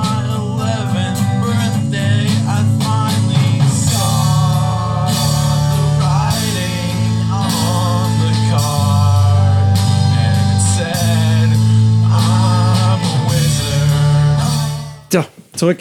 Da sind wir wieder. Ähm, bin schon mal gespannt, was für eine Musik du da reinmischst. ja, ich habe ja jetzt angefangen, immer mal was Neues zu machen. Mal sehen, was ich diesmal finde. Finde ich gut, finde ich gut. Ähm, ja, zum Herrn der Ringe müssen wir, glaube ich, auch nicht mehr so viel sagen, genau wie bei Harry Potter. Ähm, das war natürlich irgendwie, ja, also das war für mich super krass. Ja, absolut. Wobei, ich habe den ja relativ spät gelesen. Den Hobbit habe ich übrigens erst danach gelesen. Und ich, das habe ich tatsächlich auch, bin ich erst so richtig drauf gekommen, dann nachdem äh, wir uns kennengelernt hatten und äh, ich glaube sogar, ich habe den Herr der Ringe erst gelesen, nachdem ich auch angefangen hatte mit den Rollenspielen. Ja, ja, da war sicher. ja dann ja auch Pflichtprogramm. Da war Pflichtprogramm, ja. Und äh, übrigens etwas, was ich mir auch, bis ich es dann gemacht hatte, nie erklären konnte, was das für ein komisches Zeug ist, was sie da macht. Dieses Pen-and-Paper-Rollenspiele zu machen, das war mir völlig unklar muss ich sagen. Aber ähm, das, ich habe es dann geliebt, nachdem ich es gemacht hatte. Ja, aber wurde es war, dir geholfen. ja, aber es wurde irgendwie, konnte ich damit, also wirklich nur aus der Erzählung kann man damit gar nichts anfangen. Ne? Das ist so, finde ich auch heute immer noch. Auch wenn ich es anderen erzähle, sehe ich immer, wie die mich angucken und genau das denken, was ich damals gedacht habe, nämlich du hast einen Schatten. Dann ja auch immer die beliebte Frage der Eltern, und wer hat gewonnen? Ja, genau. Und wer hat gewonnen? Oder, noch viel besser, da gibt es doch auch, äh, muss ich kurz zu Film springen, es gibt doch einen Film, wie heißt der, weißt du zufällig, wie der heißt? So ein Film, wo er auch über einen Jugendlichen, der so Rollenspiele macht und, und dann so Wahnvorstellungen kriegt. War das nicht sogar auch mit Tom Hanks? Könnte sein, ja. Ist aber ich weiß nicht mehr wieder. Ja, aber doch, ja. Aber ja, doch, stimmt, du hast recht. Ich glaube, der war auch, der war mit Tom Hanks. Und ähm, den habe ich dann mal gesehen mit meiner Mutter, witzigerweise. Ähm, und danach fand die gar nicht mehr gut, dass ich Rollenspiele, weil die hat danach auch Angst gehabt, dass ich plötzlich nur noch Monster sehe und sie mit dem Schwert ersteche. Ja, wir so waren schon. immer kurz davor, aber in ja, letzter Sekunde haben wir die Kurve gekriegt. Ja, Gott sei Dank gab es immer einen von uns, der nüchtern blieb und gesagt hat, ey, das ist alles nur ein Spiel. Das sind Nachbarn, Nachbarn. Genau. nee, ja, aber der Herr der Ringe ist natürlich seitdem äh, oder war dann Pflichtprogramm und äh, also ich bleibe dabei, die ersten 150 Seiten sind echt hart. Das nein, die eine, sind super. Nein, die sind eine echte Quälerei. Du, du musst das nochmal lesen. Ich finde, also für mich hat sich das auch total gewandelt. Ich fand die Lieder immer ganz fürchterlich. Das stimmt. Und die endlosen äh, Landschaftsbeschreibungen. Und äh, wenn ich, ich habe das letztes Jahr nochmal gelesen und da fand ich das, also alles, was ich vorher doof fand, fand ich, war jetzt mit das Beste an dem Buch. Okay, also ähm, dafür ist es dann schon, glaube ich, zu lange her, dass ich gelesen habe. Aber es bleibt, also für mich in Erinnerung bleibt es so, dass die ersten 150 Seiten, da muss man sich echt durchquälen. Und äh, eigentlich, das ist auch das, was ich sonst immer höre, so von anderen Leuten, die das so in die Hand nehmen und als erstes lesen, dass sie sagen, boah, das am Anfang ist das aber schon ganz schön zäh. Weiter Weg bis zum Ballrock. Und es bleibt ja auch so, also äh, so toll, wie Tolkien seine Geschichte an sich entsponnen hat, also sprachlich oder also ich glaube, es gibt einfach bessere Erzähler als ihn. Nee, also das würde ich nun wirklich nicht sagen. Doch sprachlich ja. Ich, ich finde seine, also ich habe schon beim Hobbit, der ja also so sehr leichte Lektüre ist im Vergleich zum Herrn der Ringe, war das schon so, als ich das Tristan vorgelesen habe, dass ich das eigentlich immer simultan übersetzt habe, weil da so viele altertümliche Begriffe drin sind, die ungebräuchlich sind, die Tolkien ja auch mit Absicht gewählt hat. Ja, also ja. er wollte ja, dass das so klingt. Äh, und beim Herrn der Ringe ist das auch, aber ich finde, es ist eine wundervolle Sprache. Also. Also ich finde, dass es erheblich bessere, bessere Erzähler gibt. Aber das ist ja Geschmackssache offensichtlich. Ja, ich glaube, seine, seine Philosophie in dem Buch, die ist also auch wirklich bis ins kleinste Detail. Dass zum Beispiel die ganzen Schlachten, ich habe so die Schlacht bei Helms Klamm, das würde ich sagen, ist filmisch eine der besten Schlachten, die es überhaupt gibt bis heute. Ja. Äh, also so vom, vom Aufbau, vom Spannungsaufbau, vom Payout, von so, also wie sich, ja, ja. dass du auch so ein Gefühl über die Länge kriegst und so. Das sind im Buch, glaube ich, anderthalb Seiten. Das liegt natürlich auch daran, dass Tolkien als letztes irgendwie Krieg verherrlichen wollte oder da Interesse daran hatte, ins Detail zu gehen, sondern das war halt was, was auch vorkam, aber das, da lag nie sein Fokus drauf. Mhm. Ja, ja. Ja, du, wie gesagt, ne? also es geht ja gar nicht gegen sein Werk und was er sich da ausgedacht hat an Geschichte, aber ich finde, also für mich gibt es andere, die das, glaube ich, hätten äh, anders, anders schreiben können, sodass es noch besser bei mir reingegangen wäre, so mm. sagen wir es mal so. Ja, ich meine, es ist schon dadurch, dass es so diesen, diesen alten Touch hat, ist es schon auch, äh, es ist keine leichte Lektüre, es ist kein Buch, was man mal kurz in die Hand nimmt und schnell wegliest man, man muss sich schon ein bisschen konzentrieren und äh, ja eben auch da sind ja so viele Hinweise drin. Ich habe neulich einen Podcast entdeckt. Man kann ja in äh, Großbritannien gibt es ja tatsächlich eine Professur für Tolkienologie, also die, die nicht nur den Herrn der Ringe, sondern sein Gesamtwerk untersuchen. Und da habe ich jetzt einen Podcast von einem Professor gehört, der hat immer so einstündige Folgen zu bestimmten Fragen oder Büchern. Und dann habe ich gedacht, ach, das ist ja großartig. Wie viele Folgen gibt das denn? Über 400. ja. Also das zeigt dir halt auch nur, ähm, wie viel da drin steckt und wie sehr man da ins Detail gehen kann. Und das war eigentlich das, was mich daran auch so angezogen hat, so dieses Gefühl, dass das nicht nur eine Geschichte ist, sondern eine ganze Welt, in der es auch eine Geschichte gibt. Und tatsächlich war das ja auch Tolkiens Ansatz. Ne? Als erstes hat er ja die Sprachen erfunden, mhm. dann die Welt, er ist ja eigentlich Linguist. Und dann hat er gesagt, ja, ähm, das ist ein bisschen leblos. Und dann hat er gesagt, okay, dann müssen wir jetzt hier irgendwie eine Geschichte drin machen. wir jetzt halt jetzt eine Actiongeschichte ja, daraus. Machen wir halt einen der erfolgreichsten Romane des 20. Jahrhunderts naja. Ähm, ja, was hast du noch? Hast du noch einen Klassiker? Hm. Oder irgendwas ganz Besonderes? Hm, irgendwas liegt mir auf der Zunge, aber wenn du gerade noch was hast, komme ich vielleicht in der Zwischenzeit drauf. Äh, also ich weiß, du hattest mir auch mal ein Buch empfohlen, das ist so, stimmt auch schon, das muss auch schon 12, 13, 14 Jahre her sein, aber was ich äh, damals sehr genossen hatte, äh, war ähm, Englische Passagiere. Oh ja, stimmt, das war wirklich Von gut. Matthew Neal heißt er, glaube ich. Ähm, wüsste ich auch nicht mehr, wenn ich es mir nicht aufgeschrieben hätte. Ähm, tolles Buch, also was auch so über die, die Geschichte der Besiedlung Australiens und so weiter, also der, der Kolonialisierung von Australien, mhm. möchte ich eher sagen. Ähm, und so, also man lernt unglaublich viel und aber auch einfach schön geschrieben mit, mit äh, interessanten Charakteren und ähm, ja, ja, temporeich und auch ziemlich witzig. Genau. Also ja. wirklich ein schönes Buch, das stimmt, das war wirklich gut. Ich habe, was ich noch, ähm, ich hatte, also wie gesagt, solange ich in dieser Buchhandlung gearbeitet habe, ich habe also ohne Witz eine vierstellige Zahl von Büchern gehabt und auch jetzt nicht gerade so tausend, sondern sehr deutlich drüber. Und habe halt da auch ständig alles mitgenommen, was ich irgendwie in die Finger kriegen konnte. Und der Heine Verlag hatte mal irgendwann so eine Reihe rausgebracht, die zehn wichtigsten Science-Fiction-Romane. Die hatte ich natürlich auch alle, klar, habe sie auch immer noch. Und da habe ich ein Buch drin entdeckt, was ich so gar nicht kannte und was mich aber wirklich nachhaltig beeindruckt hat. Und das sind die Hyperion-Gesänge. Mm, ja. Ähm, das habe ich auch mal Ari, Simmons. meiner Frau, genau, Simmons, Dan Simmons, ja. nahegelegt. Und die mag Science Fiction eigentlich gar nicht, aber das hat sie auch verschlungen. Und ähm, das ist ein Buch, das kann man jetzt hier auch gar nicht mal kurz wiedergeben, worum nee. es dabei geht. Äh, es ist sehr, sehr dick und sehr, sehr komplex. Und ich habe das äh, eben damals gelesen als Student und fand es großartig.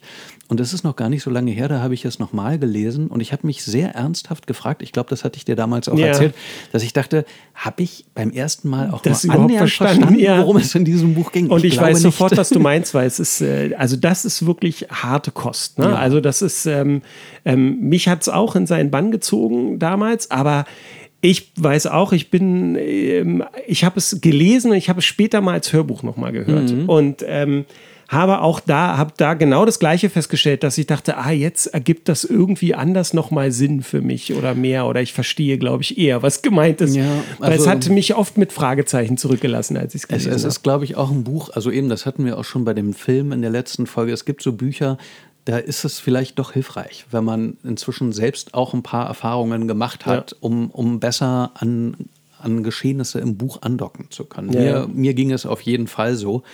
Äh, womit ich nicht sagen will, dass man das nicht mit Hochgenuss lesen kann, wenn man äh, gerade noch zur Schule geht oder an der Uni ist oder so. Das ist natürlich auch Quatsch.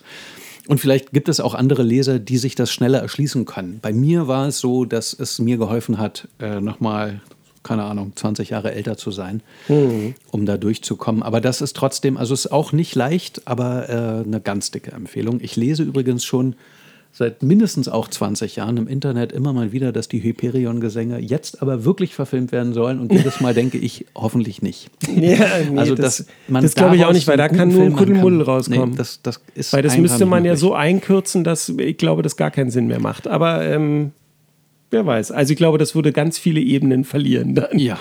Ja, auf jeden Fall. Aber wer, wer weiß, was dabei rauskommt. Vielleicht auch eher wieder als Serie. Ja, hat übrigens auch noch ganz andere tolle Bücher geschrieben, die, wieder, die dann in eine ganz andere Richtung gehen, wie zum Beispiel äh, Terror. Ne? Ist doch auch Terror ist eines meiner absoluten Lieblingsbücher. Hammerbuch und äh, Drood, was auch ein Drood sehr auch war auch eine Empfehlung von dir und habe ich sehr geliebt. Genau, ja. das sind also Drood, The Terror handelt von einer ähm, Suche nach der Nordwestpassage, basierend auf realen Ereignissen. Großartiges Buch. Ist auch mittlerweile verfilmt worden als ja. Serie, die aber auch sehr, sehr, sehr, sehr lose an das Buch angelehnt ist, würde ja, ich mal sagen. Ja, also die Serie kann ich auch, ich habe sie gesehen, ich, erst mochte ich sie gar nicht, ich konnte aber auch nicht aufhören. Am Ende ist mein Urteil nicht ganz so ungnädig, aber kein Vergleich zum Buch. Also ja. wenn man sie nicht gesehen hat, ist nicht schlimm. Und Drood ähm, ist eigentlich auch ein Krimi im viktorianischen London und äh, der Twist ist, dass die beiden Hauptfiguren Charles Dickens sind ja, und, und der andere fällt Wilson irgendwie. Auch ja, zu seiner, der Name nicht ein. Zu ja. seiner Zeit ein ganz bekannter Krimi-Autor, äh, ein bisschen in Vergessenheit geraten. Ja. Der Mondstein hat er, glaube ich, geschrieben. Ich ja, komm, genau. Ich komme nicht mehr auf den. Dicky, weiß, doch, Dicky, nee, komme ich nicht drauf. Aber Drood auch ein ganz, ganz tolles Buch. Ähm, aber äh, äh, Dan Simmons schreibt grundsätzlich nichts, was nicht mindestens 1000 Seiten hat. Das muss man auch dazu sagen. Ja, das stimmt. Es ist, und es ist eben auch durchaus immer recht. Ja, also man, da muss man den Kopf auf jeden Fall angeschaltet lassen. Ja, es ist nie ganz nicht. leichte Kost. Äh, die Bücher haben immer sehr, sehr viele Ebenen. Er ist Literaturprofessor und das, das äh, merkt man auch an jeder Zeile. Äh, auch, auch noch Wilkie Collins. Wilkie Collins, genau. Der Monddiamant heißt genau. es Ich habe das schnell mal gegoogelt, weil äh, fiel mir gerade auch ja, gar nicht ein. Nee, also wirklich äh, ganz tolle Bücher und ähm, Ilium und Olympos. Ja, oh, ja. So, also wenn ihr die alle lest, dann habt ihr gut zu tun. Dann äh, seid ihr eine Weile beschäftigt und ähm, ja. Ilium und Olympos und die Hyperion-Gesänge sind, glaube ich, so mit die abgefahrensten Bücher, die ich jemals gelesen habe. Also wirklich so ein Feuerwerk von Ideen, die mir noch nirgendwo sonst begegnet sind. Und trotzdem hat er so eine Art zu schreiben, dass du keine Fragen zu der Technik hast. Also ja. er beschreibt irgendwas, was, wo, also eben, ist mir noch nie untergekommen und du hast ganz klare Bilder vor Augen. Mhm, ich habe mal, hab mal gelesen, dass der auch als Star Trek-Autor für einzelne Folgen angefragt war, damals für Voyager noch. Und seine Vorschläge wurden alle abgelehnt, weil sie gesagt haben, das ist einfach zu crazy. Was ja. das geht nicht. Was hast du dir denn da einfallen lassen? Das, das geht doch gar nicht. Ja. so wie alle anderen Sachen. Gut. Genau. Und äh, noch ein letzter Funfact zu ihm: Er ist ein ganz dicker Kumpel von Stephen King. Ja, natürlich. Das passt. Ähm, wer mir dann dazu noch einfällt, weil wir das haben, ist dann vielleicht noch eine Serie, wo ich weiß, die wir damals auch verschlungen haben und die aber auch irgendwas zwischen 4000 und 4500 Seiten oder so hatte letztendlich, war äh, Otherland. Ted Stimmt. Williams. Ted Williams, den haben wir auch sehr gerne gelesen. Das fing aber mit seinem Mit dem Drachenbeinthron ein. Genau, Stimmt. Das hat eine, uns Manu damals vor ja, die Tür gelegt. Genau, ein, eine Fantasy-Serie auch, die, die, also die ich tatsächlich, die habe ich mal als Hörbuch gehört vor mhm. zwei, drei Jahren wieder und habe festgestellt, dass ich dem definitiv entwachsen bin. Genau die Erfahrung habe ich auch gemacht. Ich habe es nochmal gelesen, sowohl Otherland als auch äh, den Drachenweinthron. Das waren ja auch zwei Rennen, die wir total abgefeiert ja. haben. und beide sagen mir gar nichts mehr. also, ja. ich, äh, ich hatte auch mal sogar, ich hatte nicht nur in einer Buchhandlung gearbeitet und ja auch noch lesen studiert, sondern ich war auch noch so freier Redakteur von einem Online-Magazin, wo ich auch immer noch Rezensionsexemplare bekam. Und für dieses Magazin habe ich Ted Williams mal interviewt. Ein super netter Kerl, total Da waren wir übrigens auch mal bei einer Lesung. Genau, dem. stimmt. Den haben wir auch mal live gesehen. Und äh, den, also damals mochte ich den total. Ich fand den sprachlich super. Ich fand, das waren tolle, komplexe Geschichten. Und dann habe ich mir das nochmal durchgelesen und dachte, es ist, äh, es ist sehr viel Worte um sehr wenig. Ja. Und so komplex, wie ich das in Erinnerung hatte, war es auch nicht. Ja, ich glaube ähm, eben, das ist, da, dafür sind wir zu alt mittlerweile. Das muss man einfach mal so sagen. Ja. Aber ähm, damals hat es mich begeistert, beides. Ja, absolut. Der Drachenbeinthron äh, war übrigens eine ganz große Inspiration für das Lied von Eis und Feuer, aka Game of Thrones. Ja, stimmt. Hat da George R. R. Martin mal gesagt. Ist natürlich auch, also habe ich zuerst zwei Folgen der Serie gesehen dann äh, sofort alles abgebrochen, die Bücher gelesen. Mhm. Bis heute checke ich von Zeit zu Zeit im Internet, ob die letzten Bände endlich mal eine Vorankündigung haben. Haben sie Standaufnahme heute natürlich nicht. Die werden wohl nie fertiggestellt. Glaube ich auch nicht. Ähm, und auch ein typisch, also oder nie gar kein typischer Fall. Ich fand die ersten Staffeln der Serie sehr gut, also auch sehr dicht am Text. Zum Teil konnte man die Dialoge ja mitlesen. Und äh, je dünner die Textlage wurde, desto schlechter wurde die Serie, bis sie dann in ein Finale mündete. Also. das dich bis heute ich, sprachlos ich, macht. Ich saß mit offenem Mund davor und dachte, was ist denn da passiert? ich war irgendwann einfach froh, dass es zu Ende war. Ja. Aber gar nicht, also ich äh, fand das nicht so schlimm wie du, überhaupt nicht, sondern ich war einfach irgendwann froh, dass es dem Ende sich dann doch zuneigt, weil es wurde mir dann zum Schluss doch auch etwas zu, zu absurd, zu seltsam. Ich habe aber die, also gerade so die ersten Bände, die habe ich immer mal wieder in der Hand. Also das Lied von Eis und Feuer ist auch so, dass ich, das, das muss ich einfach immer wieder lesen. Ja, also verstehe auch oft nicht alles, ähm, weil ich finde, das hat auch im Gegensatz zur Serie hat es unfassbare Längen, wo man ja. so denkt, jetzt kommt doch mal zur Sache. Äh, aber gerade der Anfang finde ich großartig, habe ich immer wieder in der Hand, muss ich immer wieder reingucken. Ähm, ich, also ich kann dazu einfach nur mal sagen, dass äh, ich erinnere mich daran, dass es, es, begann dieser Hype darum, also ich glaube sogar eben die erste Staffel schon und in der Zeit war ich in der Schweiz noch und ich hatte weder die Bücher gelesen noch irgendwie diese Serie gesehen und da dachte ich, okay, ich fange mal an mit, der, mit, mit den Büchern. Mhm. Und äh, was ich überhaupt nicht empfehlen kann, ist, ich habe mir das als E-Buch, E-Book als Gesamtausgabe auf Englisch. Oh, das ist hart, ja. So, und ich habe damit angefangen und ich habe noch nie erlebt, wie dermaßen demotivierend es sein kann, dass ich unten die Prozentanzeige in dem E-Book immer sehe, wie viel ich schon geschafft habe. Und ich guckte und dachte irgendwann so, ey, ich kann mir weder merken, wie die Leute hier alle heißen, die über die hier schon jetzt geschrieben worden ist. Und ich habe erst zwei Prozent von diesem Buch gelesen. Das hat mich so demotiviert, dass ich das wirklich weggelegt habe, was ich ähm, glaube ich, fast noch nie in meinem Leben gemacht habe und ein Buch nicht zu Ende gelesen oder weggelegt habe. Und ähm, äh, habe das echt lange in der Ecke liegen lassen, bis ich es dann, ich glaube, dann ein Jahr später wieder rausgeholt habe und dann mich durch, also dann nicht durchgebissen habe, sondern dann das wirklich gelesen habe und es auch sehr genossen habe, das zu lesen, aber wirklich, das war so, so eine so demotivierte Erfahrung, das geht gar nicht. Also ich verstehe dich ganz genau, ich fand das auch als ich dann, also ich habe vorausgelesen, ich habe es nicht komplett gelesen und dann die Serie angefangen, aber ich wollte den Staffeln auf jeden Fall voraus sein. Ja. Und ich fand es im Nachhinein außerordentlich hilfreich, konkrete Gesichter zu all den Namen zu haben. Ja, äh, auf jeden Fall. Das, das hat mir beim Lesen auch sehr geholfen und ich weiß auch genau wie du, dass ich weiß noch, also heute weiß ich, dass es um den Zwiebelritter ging, äh, aber ich, ich weiß noch, dass ich das halbe Kapitel gelesen habe und immer dachte, wer ist das? ja, es, es ist äh, wirklich, ähm, es war hart, es war hart. Also da habe ich gemerkt, nee, das, so funktioniert das nicht. Aber später ging es dann. Ja, bin schon gespannt. House of the Dragons habe ich noch nicht gesehen, aber das steht dann jetzt demnächst mal an. Soll ja mhm. sehr, sehr gut sein. Das Buch dazu hatte ich gelesen. Das ist ja so dieses, ähm, hat er ja auch so ein bisschen ausgebaut, hat mich ein bisschen genervt, weil ich dachte, du hättest doch einfach mal fertig schreiben können, was du angefangen hast. Ja. Und war natürlich, ist, gewesen, ist, ja auch mehr wie so ein Geschichtsbuch. Ja. Ähm, also ist jetzt keine Geschichte, die man so wegliest, aber war trotzdem schön, mal wieder in die Welt reinzuschauen. Mhm. Ähm, ja, okay. Was gibt's noch? Ich hatte dann eine Phase, ähm, ich weiß gar nicht mehr genau, wie das kam, aber plötzlich bin ich eines Morgens aufgewacht, erzähle ich jetzt einfach mal so, und habe beschlossen, dass ich dachte, ich muss mir mal ein paar Klassiker angucken. Mhm. Ähm, und dachte, wenn schon, denn schon, und habe mit Krieg und Frieden angefangen. Mhm. Und ähm, Krieg und Frieden ist sozusagen auch eine ganz gute Überleitung von äh, Game of Thrones, weil du ein ähnliches Problem hast. Du wirst mit russischen Namen äh, bombardiert. Ja. Und das Krasse ist, dass die nicht nur einen Namen haben, sondern dann haben sie noch einen Titel. Und manche Leute reden sie nur mit dem Titel an und manche Leute benutzen den Namen. Und wenn die dann mit ihren Kumpels abhängen, dann merkst du, die haben auch noch einen Spitznamen. Ja.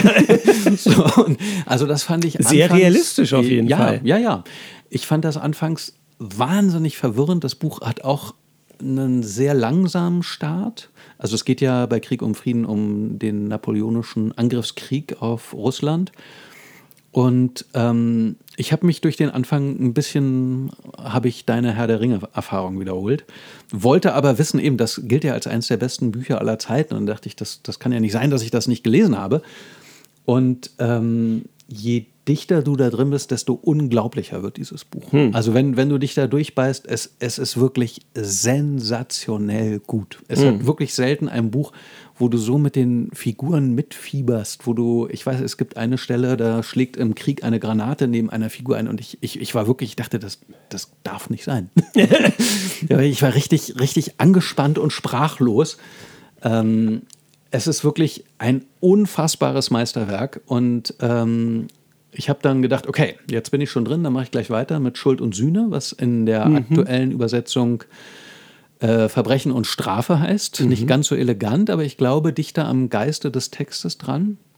Und wenn du jetzt sagst, hm, ich würde auch gerne mal irgendwie in so einen Klassiker reinschauen, dann würde ich dir Schuld und Sühne, Schrägstrich, Strafe und Verbrechen empfehlen.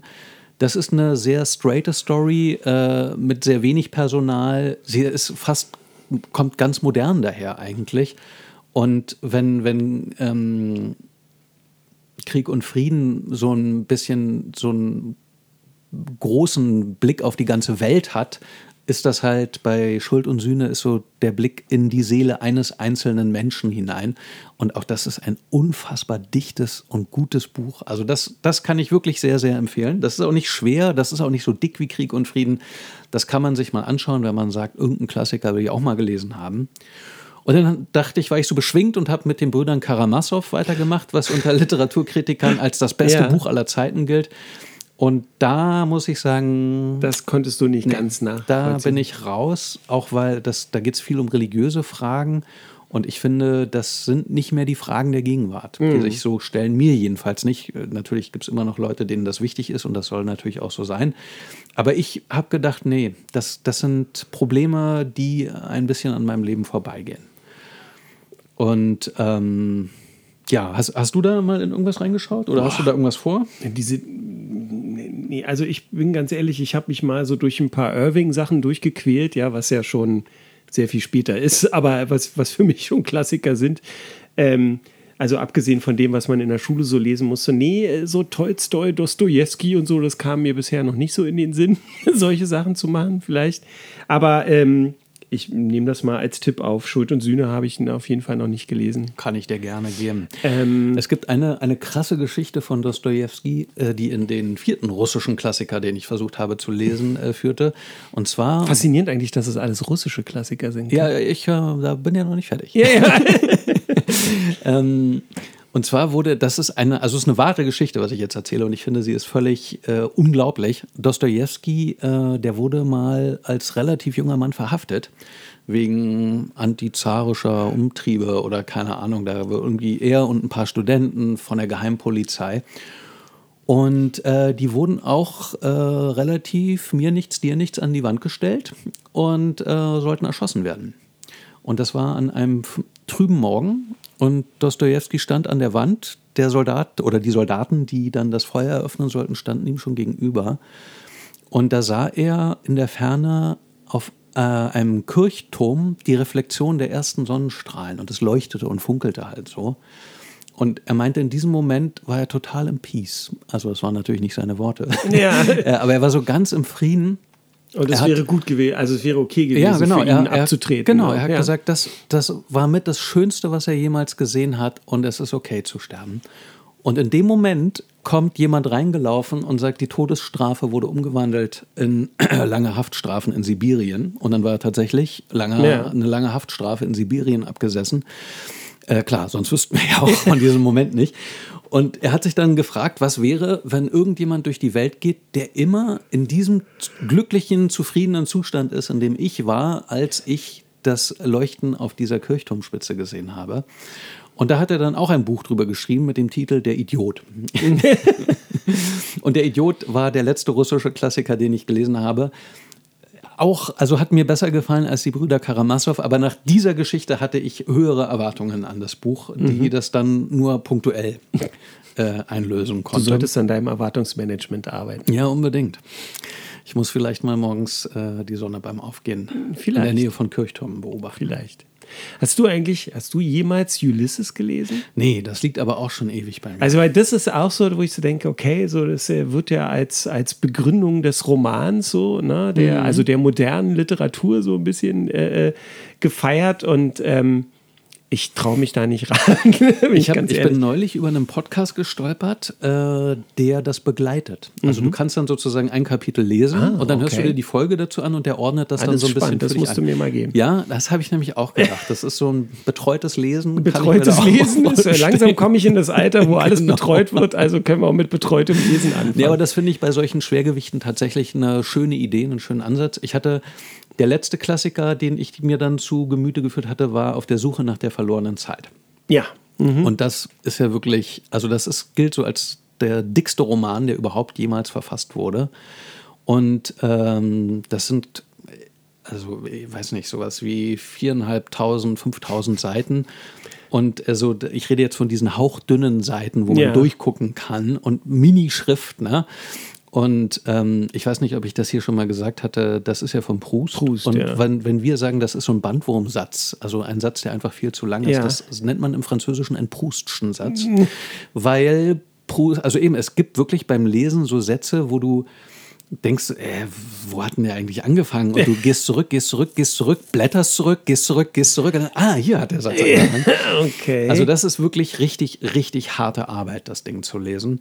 Ähm, ich habe das auch tatsächlich so ein bisschen, äh, ich hatte einen Plan. Ich bin tatsächlich jeden Morgen eine halbe Stunde früher aufgestanden und habe gesagt, okay, 40 Seiten Proust jeden Tag. Können auch mehr sein, aber niemals weniger. Und ähm, es ist ein Buch, was auch unglaubliche Längen hat. Es ist ein Buch, was auch manchmal einfach schlecht gealtert ist, in manchen Beobachtungen auch ein bisschen doof ist. Aber es ist eines der klügsten und krassesten Bücher, die ich gelesen habe. Ich habe beim Lesen, als ich Krieg und Frieden gelesen habe, habe ich schon nach der Hälfte gedacht, das werde ich auf jeden Fall nochmal lesen und da freue ich mich auch schon drauf. Bei der Suche nach der verlorenen Zeit bin ich mir nicht ganz sicher. Ich hatte mal, äh, ich habe, wir lernen ja beide Französisch weiterhin und ich hatte mal so äh, behauptet, ich würde mal äh, à la recherche du temps perdu im Original lesen. Da habe ich von Leuten, die im Gegensatz zu mir richtig Französisch sprechen, wieherndes Gelächter. Und so, da musst du aber noch sehr lange lernen, bis du das auf Französisch lesen ja, kannst. das kann ich, das glaube ich. Ähm, vielleicht lese ich es mal noch mal so ein bisschen an. Also es gibt ja viele Leute, die sagen, wenn so, ah ja, ja, auf der Suche nach der verlorenen Zeit, ja, den ersten Teil habe ich mal angelesen. So, ne? ich, ich verstehe auch, dass man das Momentum da gut verlieren kann. Es ist ein sehr langes Buch, aber ich bin auch froh, es gelesen zu haben und ähm, denke auch oft so, äh, ich, ja, ich will jetzt, ich will jetzt hier nicht in so ein Dozieren verfallen. Es hat, also Proust geht durch sein eigenes Leben eigentlich. Also er ist höchstwahrscheinlich mit dem Ich-Erzähler weitestgehend äh, identisch. Und er versucht halt sozusagen den Sinn des Lebens zu finden in, in Zeit, in Erinnerungen, ne? daher ja auch der Titel. Und er versucht das erst, indem er, er versucht, in die adligen Kreise vorzudringen, weil er irgendwie denkt, das, das müssen doch bessere Menschen sein. Das macht er dann mal 2000 Seiten lang, ehe er feststellt, nee, das sind eigentlich das sind die gleichen Menschen, die sind, haben mehr Geld, aber ansonsten unterscheiden sie sich durch nichts. Dann sucht er den Sinn des Lebens in der Liebe, in der Kunst und so. Und äh, ich, ich äh, spoiler jetzt mal nicht, wo er ihn schließlich findet, in diesen drei Sachen jedenfalls nicht. Und es, ja, es ist wirklich ein beeindruckendes Werk. Okay. Das, das Schlimme ist, mir fällt gerade eine Szene ein aus einem Film, den ich, glaube ich, letztes Mal gar nicht genannt habe, und täglich grüßt das Murmeltier. Haben wir darüber gesprochen? Ist auf jeden Fall auch ein, ein absoluter ne? Meilenstein. Ein, ein absoluter Meilenstein. Und es gibt eine, eine, eine wunderbare Szene, die mir jetzt dazu einfällt, nämlich er fragt irgendwann da seinen Love Interest, Andy McDowell, ähm, ähm, was sie denn, was sie denn studiert hätte weil sie sagt, ja, sie macht ja jetzt was ganz anderes, als sie früher studiert hat. Und sagt, was haben Sie denn studiert? Und sie sagt, französische Lyrik des 19. Jahrhunderts. Und seine unglaublich ehrliche und tolle Reaktion ist wie einfach so, was für eine Zeitverschwendung. da musste ich irgendwie gerade denken. Ich weiß nicht warum, aber ähm, es ja, also tut mir leid. Lyrik, Lyrik ist auch sowas, ja, das ist auch nicht so mein Feld. Also ähm, ich hatte, da können wir auch gleich noch was zu sagen, ich hatte in letzter Zeit viele, viele sehr, sehr gute Literaturempfehlungen von Moppy. Und der hatte mir neulich auch mal ein Gedicht geschickt und meinte, boah, manche Gedichte sind ja auch echt krass. Und dachte ich, ja, ist vielleicht auch in meinem Fall zumindest ein bisschen so ein Altersding zu sagen. Mhm. Die, diese Kunstform muss ich erstmal schätzen lernen. Ähm, ist weitestgehend an mir vorbeigegangen. Ja, verstehe. Ja, kann ich, kann ich nachvollziehen. Ich bin auch nicht so der Lyrik-Fan. Hat mich nie gecatcht, nie, nie, so richtig gefangen genommen. Ja, was ja in deinem Fall eigentlich aber verrückter ist als in meinem, weil Musik ja für dich auch noch eine ganz ja, andere natürlich. Rolle spielt und da ist ja eben eine, eine offensichtliche ja, Verbindung. Das stimmt, aber ähm, ich glaube, bei mir ist das da tatsächlich so, dass da wird viel der Emotionalität oder der Ebene, die dahinter steckt, wird halt tatsächlich über die Musik übertragen. Mhm. Und äh, also da bin ich ganz ehrlich, äh, ähm, ähm, die, das zu durchblicken und nachzuempfinden, wenn ich äh, Lyrik zu mir zuführe, das äh, ist mir irgendwie nicht gegeben, zumindest bisher nicht. Na, da quatschen wir vielleicht noch mit Michi ein bisschen mehr drüber. Ja, vielleicht hat die da einen besseren Zugang als wir. Genau. Ähm, so, was haben wir denn noch? Also ich hatte ähm, einen Titel, den Moppy mir auch empfohlen hatte, das war für mich so ein bisschen ähm, die Prosa des Jahres, war äh, Glück ist kein Ort mhm. von Juan Moreno, bekannt aus dem Relotius-Skandal. Mhm. Ähm, und das ist einfach nur eine Sammlung von ja, eigentlich wie, wie Kurzgeschichten. Das sind so Reisebeobachtungen. Da ist er mal in Russland, mal in Spanien, mal irgendwo in Südamerika, ist halt unterwegs. Und es sind halt immer so kleine Geschichten, kleine Beobachtungen von unterwegs.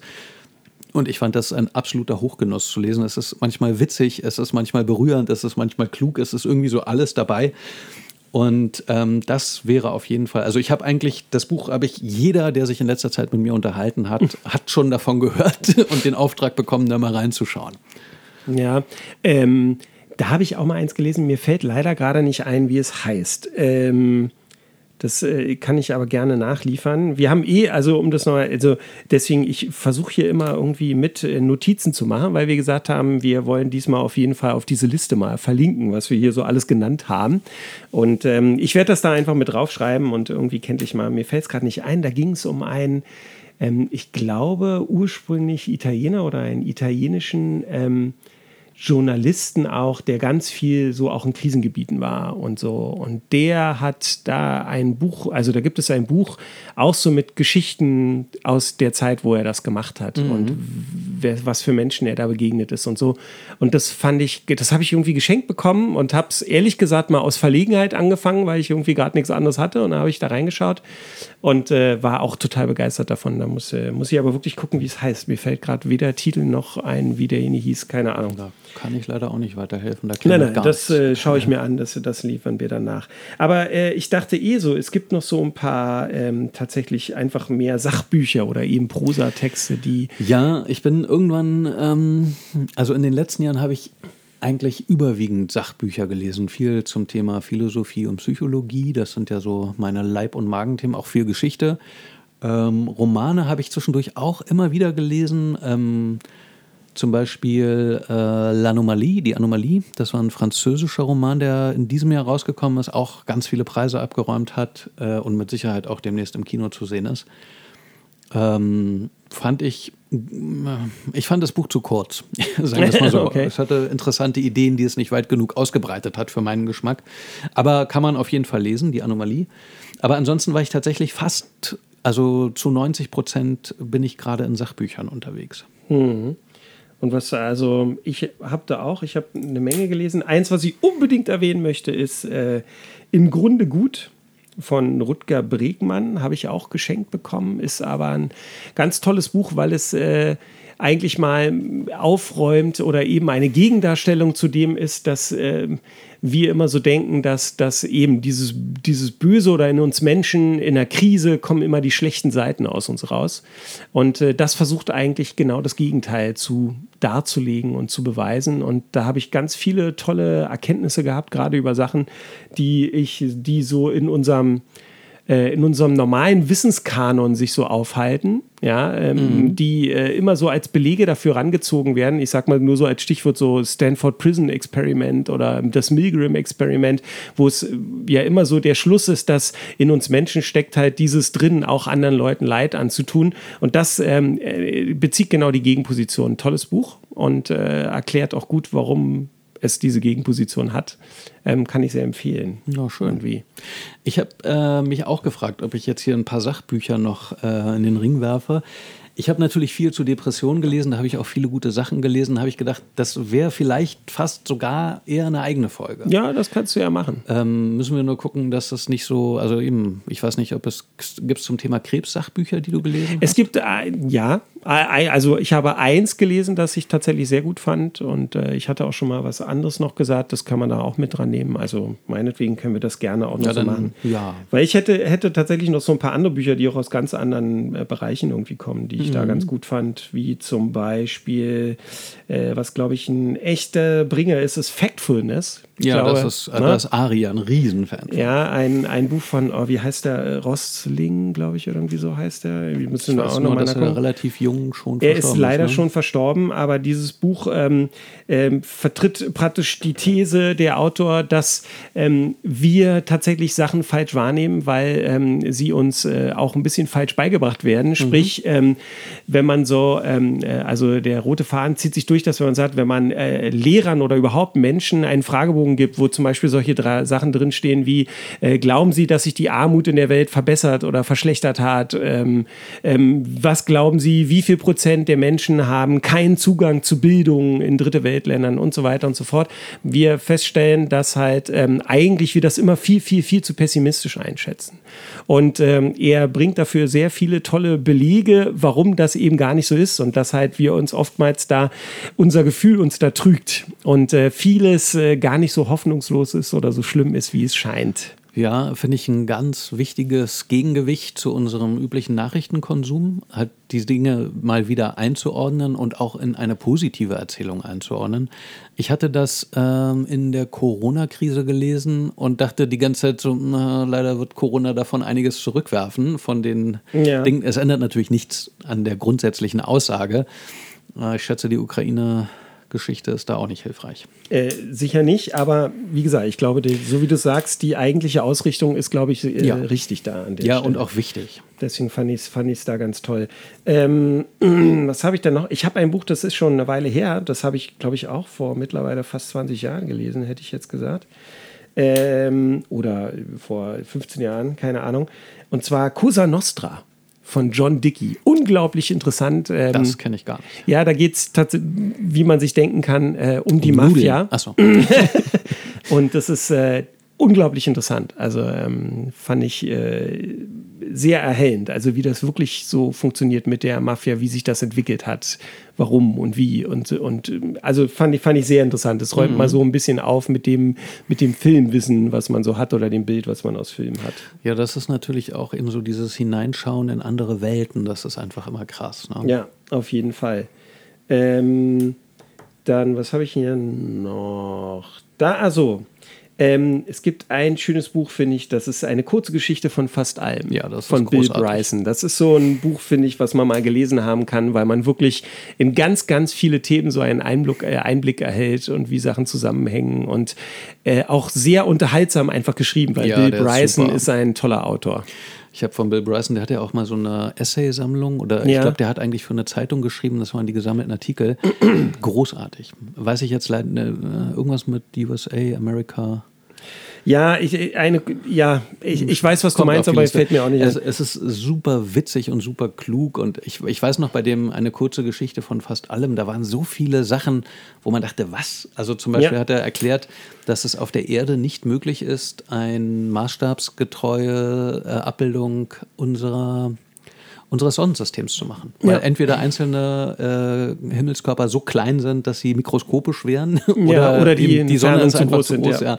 Also wurden so, was, was, was? Ja, ja, das ist äh, sehr spannend. Und der hatte mich tatsächlich auch auf ein anderes Buch gebracht, was nicht so einfach ist zu lesen an sich, aber was ich tatsächlich ganz, äh, ganz gut fand, ist, es war der blinde Uhrmacher von Richard Dawkins. Das kenne ich auch nicht. Da geht es um, ah, um Evolution. Gott. Ja, klar. Ähm, ja, der und, ist ja ein ähm, großer Religionskritiker. Ne? Ja, und ähm, das ist, äh, also das ist, das ist jetzt kein so unterhaltsames Buch wie eine kurze Geschichte von fast allem, sondern, ähm, aber es ist äh, ein, also wenn man sich für Evolution interessiert und warum das oder man so wissen will, wodurch man das eigentlich belegen kann, so oder versucht zu belegen oder warum die Wissenschaft eben so fest an Evolution Evolution glaubt, tatsächlich, dafür ist das ein gutes Buch. Mhm. Also, um äh, das äh, besser zu verstehen, denke ich. Ja. Ja, wir haben das ja auch schon mal hier festgestellt im Podcast. Es sind erschütternd wenig gute deutsche Sachbücher unterwegs. Das stimmt. Also ich das haben Amerikaner irgendwie besser raus. Sachen auf, also nahbarer zu machen, auch komplizierte Zusammenhänge gut zu erklären und es auch einfach unterhaltsamer zu machen, sodass man auch Lust hat, das weiterzulesen. Und genau, das ist ein gutes Stichwort für das Letzte, was ich dann sagen würde. Das ist auch eins der aktuellsten, also das ist noch nicht so lange her, dass ich das gelesen habe, ist ähm, von Yuval Noah Harari. Ja, die sind alle gut. Homo Deus. Ja. Ne? Aber ja, also Homo Deus finde ich am besten von denen, muss ich sagen. Aber ähm, es, sie sind alle gut auf ihre ja, Art und also Weise. Kann man alle blind, ja. kann man blind zuschlagen. Auf jeden Fall. Also, er meinte Ari neulich so, hey, davon gibt es jetzt eins als Comic. Und dann meinte ich, ja, ja das stimmt. haben wir auch. ja, klar, haben wir. Habe ich schon gelesen. Ja, äh, ja. Ja, ich hätte ja eingangs gefragt, was, ähm, was du gerade liest. Ich kann ja nochmal schnell sagen, was ich gerade lese. Ich lese zum einen, also ich lese eigentlich fast immer mehrere Bücher parallel. Ich lese zum einen, ich muss aber wegen dem Titel nachgucken, weil das kann ich mir nicht merken, yeah. äh, von Edouard Louis, Anleitung, ein anderer zu werden. Das ist ein Tipp meiner Tante aus Hamburg. Das ist schwere Kost, aber ein sehr, sehr gutes Buch. Mhm. Ähm, Roman, ja. über, ja, ich will eigentlich gar nichts weggeben. Also es ist, äh, es ist harte Kost, aber es ist wirklich, wirklich sehr, sehr gut. Und äh, ansonsten lese ich noch ein Sachbuch, Gekränkte Freiheit, Aspekte des libertären Autoritarismus. Da geht es so um die Corona-Leugner-Bewegung. Das sind Leute, die mich irgendwie auch wahnsinnig faszinieren. Und ich bin immer dankbar, wenn ich irgendwo einen Artikel, einen Essay oder in dem Fall eben ein ganzes Buch finde, wo Leute versuchen, sich diesem Phänomen irgendwie anzunähern und zu sagen, wie, wie ticken die, wie kommt das, wie, was, was ist da los? Da bin ich noch ganz am Anfang. Ähm, falls dich das Thema auch interessiert, das ist eindeutig, also es ist eigentlich wie so eine Uni-Arbeit oder so, das richtet sich eindeutig an Fachpublikum. Und ist auch nochmal genau das, was ich gerade gesagt habe. Ähm, man muss im Grunde permanent Übersetzungsarbeit im Kopf leisten, während man das liest. Und ich frage mich halt so nach 40 Seiten, warum eigentlich? warum kann man das warum nicht, kann man das nicht anders, anders sagen? Machen? Ich meine, ja. es gibt gerade in der Philosophie gibt es manchmal, werden Begriffe eben auf eine bestimmte Art und Weise definiert und dann muss man halt mit Fachvokabular hantieren, wo man sagt, es ist schwer, den Punkt anders zu machen. Ähm, aber in diesem Buch zum Beispiel ist das nicht erforderlich. Das ist unnötig, unnötig verkopft, finde ich. Ja, verstehe ich. Ich hätte, habe noch ein Buch, ist mir dabei gerade eingefallen, was auch noch nicht so lange her ist, dass ich es gelesen habe. Ähm, ein Roman, den ich aber toll fand ähm, Thema Depressionen, die Mitternachtsbibliothek. Stimmt, das war ganz gut. Aber er, also war gut, ja, ja kein Aber. Aber ähm, auch da fand ich, die, das, das Buch war viel zu kurz. Also ich finde Ja. so, die Ideen, die ausgebreitet wurden, Die hätten, hätten- hätte- allesamt ja, ja. eigentlich ein eigenes Buch sein können. Ja. Und das fand ich ein bisschen schade. Aber das Buch war toll, der Punkt war gut. Äh, das ist, glaube ich, Matt Craig oder wie heißt der? Hey, Mm, Ja, Matt irgendwie. ja. Und ich glaube, das ist nicht mal sein bekanntestes Buch über Depressionen, äh, ist aber irgendwie bisher an mir vorbeigegangen. Den muss ich auch noch mal lesen. Ich habe von dem auch noch was anderes gelesen. Ich muss jetzt wirklich mal gucken. Ähm, wo ist es denn? Matt Haig. Matt heißt Haig, Der. Genau, dicht nicht dran. Craig, sondern Haig. Und ähm, glaube, ich habe von dem auch schon was anderes gelesen und mir fällt es aber gerade nicht ein. Ist auch egal. Aber die Mitternachtsbibliothek, die kann ich äh, wirklich empfehlen. Ja, also ich merke schon, so auch am Gespräch mit dir, solltest du jemals bei Wer wird Millionär sitzen? Und Dann sollte ich, äh, nicht Literatur an, mich anrufen bei der Literaturfrage. Werde ich die Antwort wahrscheinlich wissen, aber nicht drauf kommen. Ja, super großartig. Das ist, das ist herrlich. Ich habe noch zwei Sachen, äh, die ich in Vorbereitung zum heutigen Podcast gelesen habe. Das eine ist, dass es eine wissenschaftliche Untersuchung gab, bei der man einer Kontrollgruppe jeden Abend die Aufgabe gegeben hat, bitte 30 Seiten lesen. Die haben auch alle das gleiche gelesen. Und dann hat man immer Hirnscans gemacht. Und man hat dabei festgestellt, dass die Verarbeitung des Textes im Gehirn die gleichen Areale anspricht, wie wenn man Erfahrungen macht. Das heißt, das Lesen tatsächlich Bildet. ja, ja, aber auch wirklich so Ja. wie, wie Kraftsport für den Körper ist. Das heißt, dass du, dass du diese Erfahrungen, dein Gehirn kann das nicht so gut unterscheiden, Ja. ob du das gerade wirklich machst oder ob du das liest. Und äh, das ist ja also erstmal ein krasses Argument dafür, mehr zu lesen, Aber es ist auch ein bisschen erschreckend. wie leicht man uns reinlegen kann. ja, so. Ah, weißt du noch damals, wo ich in der französischen Revolution. das Naja, und dann nicht. halt neben den ganzen offensichtlichen Ja. äh, Vorteilen, ne, dass man seinen Wortschatz erweitert und so weiter und so weiter. Mhm. Und ähm, das Zweite, was ich sagen wollte, war, dass das war mal ein TED-Vortrag, ich krieg's nicht mehr so ganz zusammen, von einem Italiener, der ähm, einen Punkt stark gemacht hat beim Lesen. Und den wollte ich unbedingt noch anbringen, weil das auch ein bisschen ähm, den Kreis zu meiner Gruppentherapie schließt. Da habe ich ja erzählt, dass ich Empathie und dieses mich in andere auch wirklich ernsthaft hinein zu versetzen, halt hart in der Gruppentherapie gelernt habe. Wo ich, ich weiß noch, du hattest damals in der Folge ja auch gefragt, ja, aber was ist denn, wenn da jemand sitzt, den du nicht leiden kannst? ja. Und ich gesagt habe, ja, das passiert natürlich, ähm, aber über die Zeit legst du dieses erste Urteil halt ab, weil du die ganze Geschichte kennst und merkst, ja, aber der, der benimmt sich ja nicht ohne Grund so, sondern das kommt aus einer bestimmten Erfahrung, aus vielen Erfahrungen, die er gemacht hat, die er immer wieder gemacht hat und so weiter und so weiter.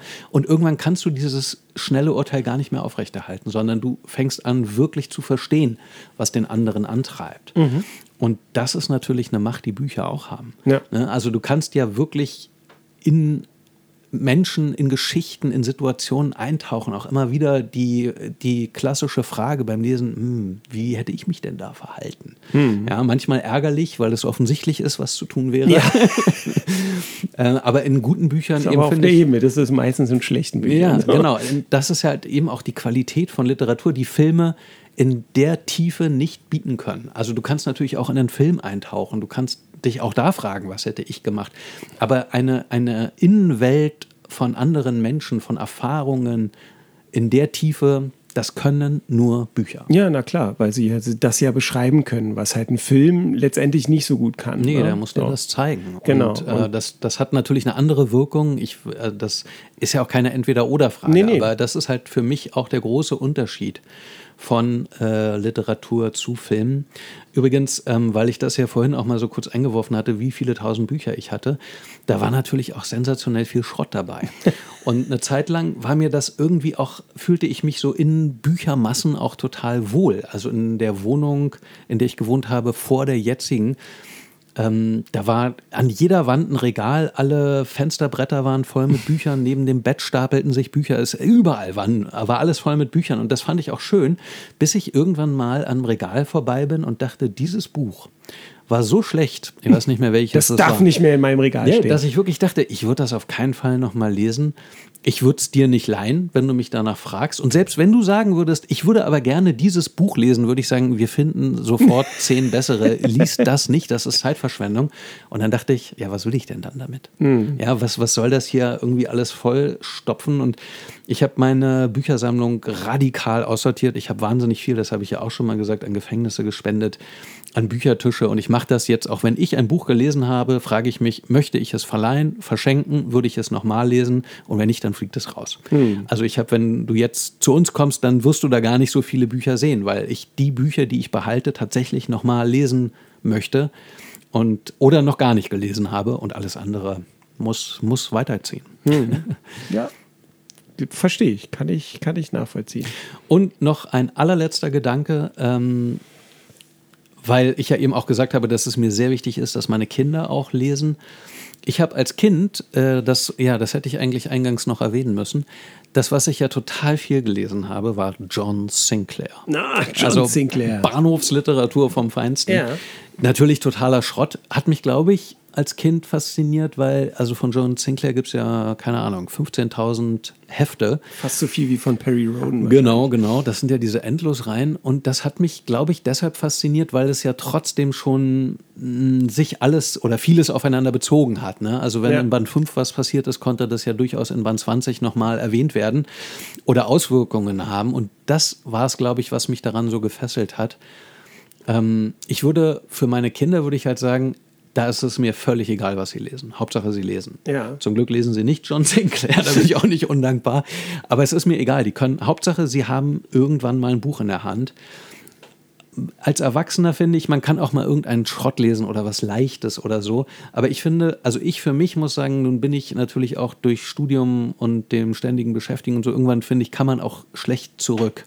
Also irgendwann, wenn man so eine gewisse Qualitätsstufe genossen hat, dann ist das andere halt einfach nicht mehr so gut. Ja, also ich, ich finde, irgendwann lohnt es sich, sich mit der Frage zu beschäftigen, was lasse ich in meinen Kopf rein.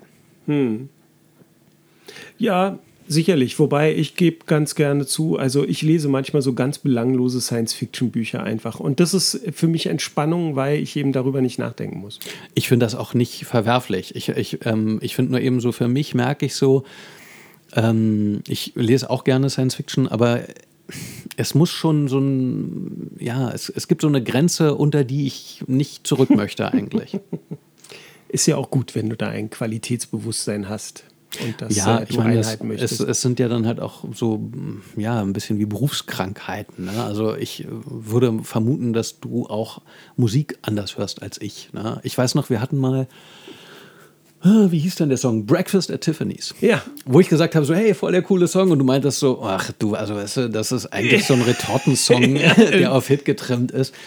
Und da eben, da merkt man halt so, da, da kannst du die Qualität natürlich anders einschätzen als ich. Und ähm, da sagst du dann vielleicht, ja, also man kann natürlich auch mal irgendwas Blödes hören, aber es ist schon schön, wenn da auch ein gewisses Niveau hinter ist. Ne? Ja, mag sein, dass das vergleichbar ist als solches. Gut, dann sind wir durch. Wir haben eine sehr lange Liste zusammen. Genau. Es wird äh, wie immer bei uns natürlich keine Affiliate-Link-Liste. Es geht uns Nein. nicht darum, hier irgendwo Geld zu Nee, verdienen. in dem Fall mache ich wirklich auch keine Links, sondern äh, das wird nur eine Liste. Genau, sehr gut. Das wird einfach nur eine Liste. Wer Interesse hat und sagt, ah, wie hieß das nochmal oder was war das, ähm, kann dann gerne da nochmal in Ruhe nachgucken. Genau. Und ähm, natürlich nur als Bitte, jeder macht das, wie er es schafft. Äh, support your local dealer. Der kleine Buchladen an der Ecke, von Der dem es sowieso sich. immer weniger gibt, der kann das besser gebrauchen als Mr. Bezos, der nur schrottige Herr der Ringe-Serien damit Ja, das stimmt. furchtbar schrottige Herr der Ringe. Serie. Stimmt. Okay, dann äh, freuen wir uns aufs nächste Mal. Genau, blättern wir um. Blättern wir um. Wir schließen dieses Buch und äh, machen ein neues auf in der Genau. nächsten Folge. Passt auf euch auf und äh, viel Spaß beim Lesen. Macht's gut.